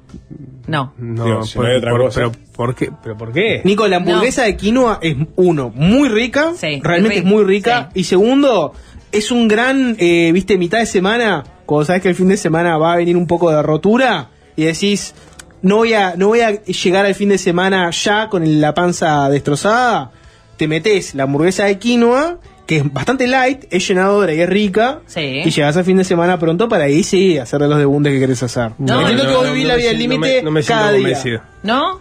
No, no, no. La hamburguesa es de carne picada. Está. No, de no, carne picada, No. Ah. Hay que, la hamburguesa puede ser de muchas ¿De cosas. Nico puede ser de carne picada, de quinoa, puede Las ser hamburguesas de de lentejas. lentejas son muy ricas. Muy bien. La de muy lenteja bien. es rica también, Alcoyana, sí. Alcoyana, ahí va. De legumbres, ¿entendés? Como, sí, hay que abrir, hay que abrir. Y te juro, una hamburguesa muy rica de quinoa, bien condimentadita, crocante, y de repente, para conquistarte un poco más, se le puede poner un quesito, lo gratinás con un tomate. Ojo, eh, ojo. Es una gran opción. Así también, como les digo, por ejemplo, ¿saben que se hace mucho también? Eh, que te va a encantar esto, empanadas de quinoa. Onda con el relleno como si fuera carne picada, ¿entendés? Lo saborizas muy rico. Pero no, no, no termina teniendo gusto carne picada. No, porque No, es una empanada de quinoa. Pero que le mandás morrón, huevo. Morrón, cebolla, cebolla. eh, zanahoria, huevito, Y aceituna. le sacás la quinoa y. Sí, claro. Y, No. y casi es, un chorizo. Es lo que vos usás una palabra que está muy buena, que es lo, lo que- la untuosidad, lo que. Claro, la- lo- la- eh, eh, eso de la quinoa. Claro, eh, la necesita tratamiento, necesita Sí. hidratación, Eso. necesita color, o sea, vida, obvio, si no, puede ser Nunca embole. vi una empanada de quinoa igual, ¿eh? Vos sabés que yo probé una vez, no, muy rico. No, fuera Viste que, por ejemplo, los vegetarianos Compro. utilizan mucho la proteína de soja. A mí Claro, la sí. proteína de soja no me gusta, no me parece que es rica, no me parece que tipo, tampoco es un alimento noble. Esto sí, es como una cosa mucho más, eh, obviamente que natural. Además es un alimento que tiene un montón de características super mega, vitaminas, nutrientes, todo, todo lo que Es más llenador y nutritivo que, que, Exactamente. que si solo vivís a soja o a tofu, ponele. Sí. Después, otro muy bonito, muy bonito, se llama mijo. Mijo. El mijo también es un grani- es un cereal muy pequeño que es eh, originario de África y Asia. Nosotros lo empezamos a conocer ahora hace muy poco. Y es lo mismo. Se usa, este, se cocina con el doble de agua. Esto de echarle sabor, un laurel, un orégano, un coso, tarará, un chorro de aceite de oliva, el doble de agua hasta que se te evapora todo el agua y ahí ya lo podés comer con lo que quieras. Eh, vuelvo a repetir, pensemos en esto, digo, no importa si es el mijo, la cebada, este, el otro. Es como, hoy en vez de hacerme un arroz, hago esto. ¿Está? Perfecto. Amaranto lo mismo. El amaranto es, es como muy, muy, muy chiquitito. Y también, perdón, estoy media como... Estás, to- estás atacada. Estoy atorada. Ujú. Voy a tomar un poquito de agua. Toma- mientras. toma tranquila. Bueno, Eh, sobre el amaranto, a a mí siempre me, amaranto no sé por qué me da bebida alcohólica, pero claramente no, es No. Sí, da ama- amaranto, A mí da, me da da- amaranto, da- da- El, eh, vos estarás hablando del amaro, que es un Amaro y la marula. Marula. Da. Amarula, amaro, Exacto. amaranto no. Estaba No negro amaranto, me acuerdo. un- Qué increíble, ¿Quién- es? ¿De dónde Uno- sale el negro No, amaranto? yo qué Bueno. sé, personaje de la vida. Después ves hablando un poco de los trigos. Ujú. ¿Qué? ¿Quién es el negro amaranto? No sé. Bueno. De los trigos. La mente del sapo. habl- avancemos sobre los trigos. Bueno, trigo burgol. El trigo burgol lo Uh, conocemos, bueno. ¿no? Yo siempre lo confundía con la quinoa, el trigo burgol. Porque tiene un color medio similar. Sí. ¿No? Y después el que es también bastante similar al trigo burgol es el cuscús. Pero aquí hay una diferencia en que El, eh, el, eh, el trigo burgol se, co- se cocina el grano de trigo y después se muele. Gracias, Nico. Eh, Después se muele y ahí queda lo que nosotros conocemos como el trigo burgol, que se cocina o se hidrata. En el oriente lo hidratan mucho para hacer después cosas tipo el tabule, el quepe, ese tipo de, de preparaciones. Lo ¿tá? hidratás y vos lo pasas por, lo tamizas por agua, digamos. Lo, o- o qué? lo- hidratarlo es cuando vos, por ejemplo, pones eh, una taza de trigo con una taza de agua. El trigo va chupando eso y después de ahí lo utilizás. ¿Cuánto rato? Eh, hasta que se, serán 10 minutos. Ah, está, está. No, no, no Y es como las lentejas que las no, tenés que dejar. no. Y si lo hervís, serán también 5 minutos, ponele. Y después el cuscús, que el cuscús sí me lo conocen, ¿no? Eh, sí, Un clásico. sí. Sí. Que también, Pero- se- también lo confundo con la quinoa. Sí, lo confundo todo- con la Para mí está todo en- como en un mismo, una misma zona. El cuscús es- juega mucho como, no sé si han visto esas reuniones donde a veces la gente tiene que llevar algún algún acompañamiento. Claro. Sí, ¿No se ha pasado un asado que alguien cae con un cuscús? Nunca, ¿Sí? ¿No se ha nunca, pasado? nunca caí con un Recontra conozco, pero yo lo, lo- lo- lo confundo con la quinoa siempre, pero tiene... Es, es redondito Sí. como la quinoa, pero es de trigo. La quinoa es quinoa. Es sémola de trigo cocida y, eh, como en una pasta que después se hacen estos mini granitos que el cuscús solamente se hidrata con el mismo eh, volumen de agua. O sea, una taza de cuscús, una taza de agua hirviendo, caldo o lo que le, le quieras poner. Es muy eh, de la cocina marroquí, del tagine, como de esas cosas de preparaciones con, con eh, estofados y cosas así. Muy rico el cuscús, Mm, ¿eh? rico. Y muy bueno para lo que dice Jorge de ensaladas. Este, también es, es un sabor bastante plano que necesita color, ¿no? Esto mismo, morrocito, cebolla, perejil, hierbas, Cilantro. cilantro, me encanta. Con pasas de uva queda muy Mm. Almendras, pasas de uva, yo siempre las traigo y me miran como. No, a mí me encanta, yo la pasa de le pongo, le pondríamos, le pongo a todo. ¿A todo? Sí. A todo. La empanada no me gusta con pasas de uva. Sí, vos ¿Sí? pasas de uva. No, no, no. El 90% de las cosas a la que la gente le mete, pa- le mete pasas de uva, Le erra. Le erra. Sí. Pastel de carne. Le erra. No, a mí no me gusta. Error número uno es el pastel de carne. Error número No, dos pastel de ponerle- carne es buenísimo. ¿Pastel de carne? ¿Por qué? ¿No? Está en mi lista de comidas que odio. ¿En serio? Sí. ¿Te Era lo hacían demasiado de chico, me parece. Claro, y se ve que no tenían, no tenían buena mano para el pastel de No carne. me gusta, no me gusta. No me gusta. me Me gusta la carne, me gusta el puré de papa, pero los quiero separados. Ay, no, me mata. No, no, para quiero mí- juntos. para y mí- salsa, salsa blanca no me gusta. No, pero para mí lo que pasa es que la salsa blanca no tiene que jugar en el pastel de papas. No lo hablamos. Y la masa momento, sí. tampoco. ¿Masa por qué? No, tenés masa como- no. Ya tenés un montón de cosas, es como innecesario. Ya dame la carne bien jugosita, se me está haciendo agua en la boca. No, todo el mundo Claro, pero- lo mismo. Eh, Hay mucha hambre, me parece. Sí. ¿Hay hambre en el cuadro? Sí, sí. Para, Zapito, ¿alguien ¿Qué? eh, adivinó un poco lo que te Sí, dije? obvio, Ah, obvio, obvio que un sí. montón. Tirámelos, tirámelos. Eh, no, todo el mundo, digo, todo el mundo creo que googleó Luchi. Eh, ¿Qué? ¿Y me maíz, trigo, arroz, malta, sorgo. Ay, sí, chicos. Maíz, No, trigo, arroz, malta, sorgo. Trigo, Sí. cebada, arroz, quinoa, chía. Son malos encima. Maíz, ni trigo, arroz, malta, traducen. sorgo. Arroz, trigo, maíz, cebada, avena. Está bien. Un mensaje de Sof, Lucía. Eh, soy vegetariana Sí. y nunca me animé a preparar yo misma quinoa o amaranto porque dicen que hay algo en la preparación que si no lo haces bien te puede terminar cayendo mal. No, esto es, así. El amaranto y la quinoa contienen algo que se llama saponina, que es como un componente que está af- afuera de la quinoa en su cáscara. Entonces, no en su cáscara, digo, en el exterior del, del cereal. Lo que hay que hacer, eh, y yo lo recomendaría casi con todos los cereales, más con la quinoa o el amaranto, es lavarlos bien. O sea, en este caso que estamos con escasez de agua, lo pongo en, en un bowl con bastante agua y masajeo, masajeo, masajeo como para sacarle este componente que se llama saponina. Cuelo, le doy otra lavada y después de ahí recién voy a cocinar. ¿tá? Como el arroz de sushi, digamos. Bueno, sí, que en, en el caso del arroz le estamos sacando el almidón para que no se pegue tanto y como que el sushi esté, no sé, diferente. No sé por qué se le saca, porque al final después necesitas la, gluten- Viscosidad. la- la aglutinación. Eh, acá le estamos sacando esto, que es la sopa, la so- sopanina, ¿cómo dije que era? Saponina. Saponina, la saponina, saponina. Es como la Eh, Antonina Sapo. Sí, Nina y Sapo eh, que es lo que dicen que te puede caer mal, ¿está? Pero es es súper simple, lo lavas un par de veces y listo, listo, ya está. Eh, vuelvo a decir, me parece que está bueno esto de empezar a pensar, este, de re- como sustituirlos por cositas que nosotros eh, comemos, ¿no? Diariamente, por cositas que nosotros. Por ejemplo, no, y además, hoy estaba pensando como, hay, un hay harinas también de estos cereales que está bueno también empezar a reemplazarlas por el tema del trigo. Pero bueno, hay tantas posibilidades las cosas que se pueden hacer. Solamente hay que pensarlo como un ingrediente más y no como una complicación. ¿Se entiende lo que quiero decir? Sí. O sea, si vos vas a hacer una, te tiro esta también, Nico. Dale. Una albóndiga, por ejemplo, Sí. una albóndiga de quinoa te puede quedar Ah, muy no, rica. no. de verdad. No, pero- Qué negado que es, Es es malo. negado. Es malo. Una, una sopita, a veces, ¿comés sopa en invierno? De carne picada, sopa de ¿No? carne picada. Basta, pa, qué increíble, Nico. No, una porque- sopa, a ver, la- me interesa Claro, la por sopa ejemplo, sí. una sopita de verduras, Sí. ¿no? La clásica, querida. ¿Qué, qué le ponemos? Yo en general, no sé, siempre le pongo un poco de arroz para que sea más contundente, Claro.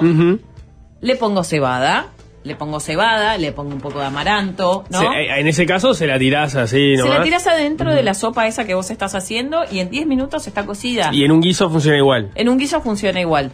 Exactamente. Entonces, me parece que estamos en una buena época. ¿Esa no es divina? Este es mi hijo, no, no, estoy viendo la, la bolsa de la molienda que viene con ami- a- a- avena laminada, mazamorra colorada. Me gusta mucho eso No. para hacer como eh, Sí. locro. Mijo a granel, quinoa. Un día tendremos que comer locro. Me encantaría. Así, Sí. un día, un día hagamos locro. Podemos hacer locro. Están. eh, bueno, ¿cómo lo decís? ¿Lo lograremos? Avisen que yo vengo. Nacho se suma. Me encanta. Ay, lo lograremos, A metió. las cinco de la mañana A las cuatro, a las cuatro. Cuatro de la mañana se levantó y metió. No, no. Si, yo te, si yo te propongo. Me encanta. No, No, no, en la vida es una. Si yo te propongo, Luchi, si yo te propongo hacer un fácil de viarse especial, Sí. en el cual hagamos comida de olla y Me aparezca encanta. el locro. Me encanta. ¿Estás? Que, que cada uno venga con su comida de olla. No, lo hago yo. No. Y ella viene- viene con locro. Pero nosotros tenemos que aportar algo. Tenemos que aportar algo. Un pancito para mojar. Bueno, por ejemplo, sí.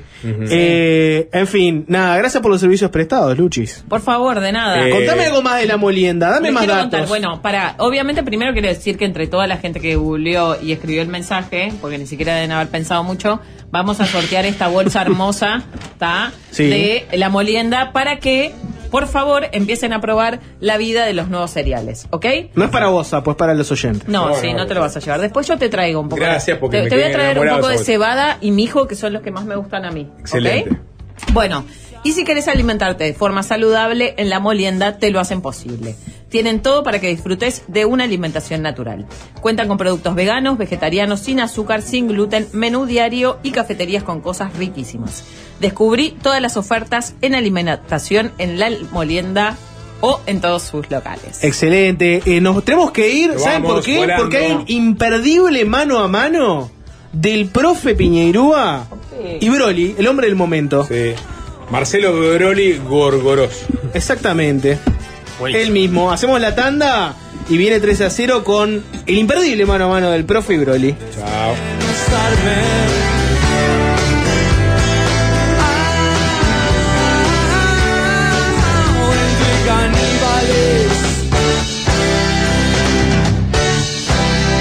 Y es fácil desviarse, es fácil desviarse. Fácil desviarse.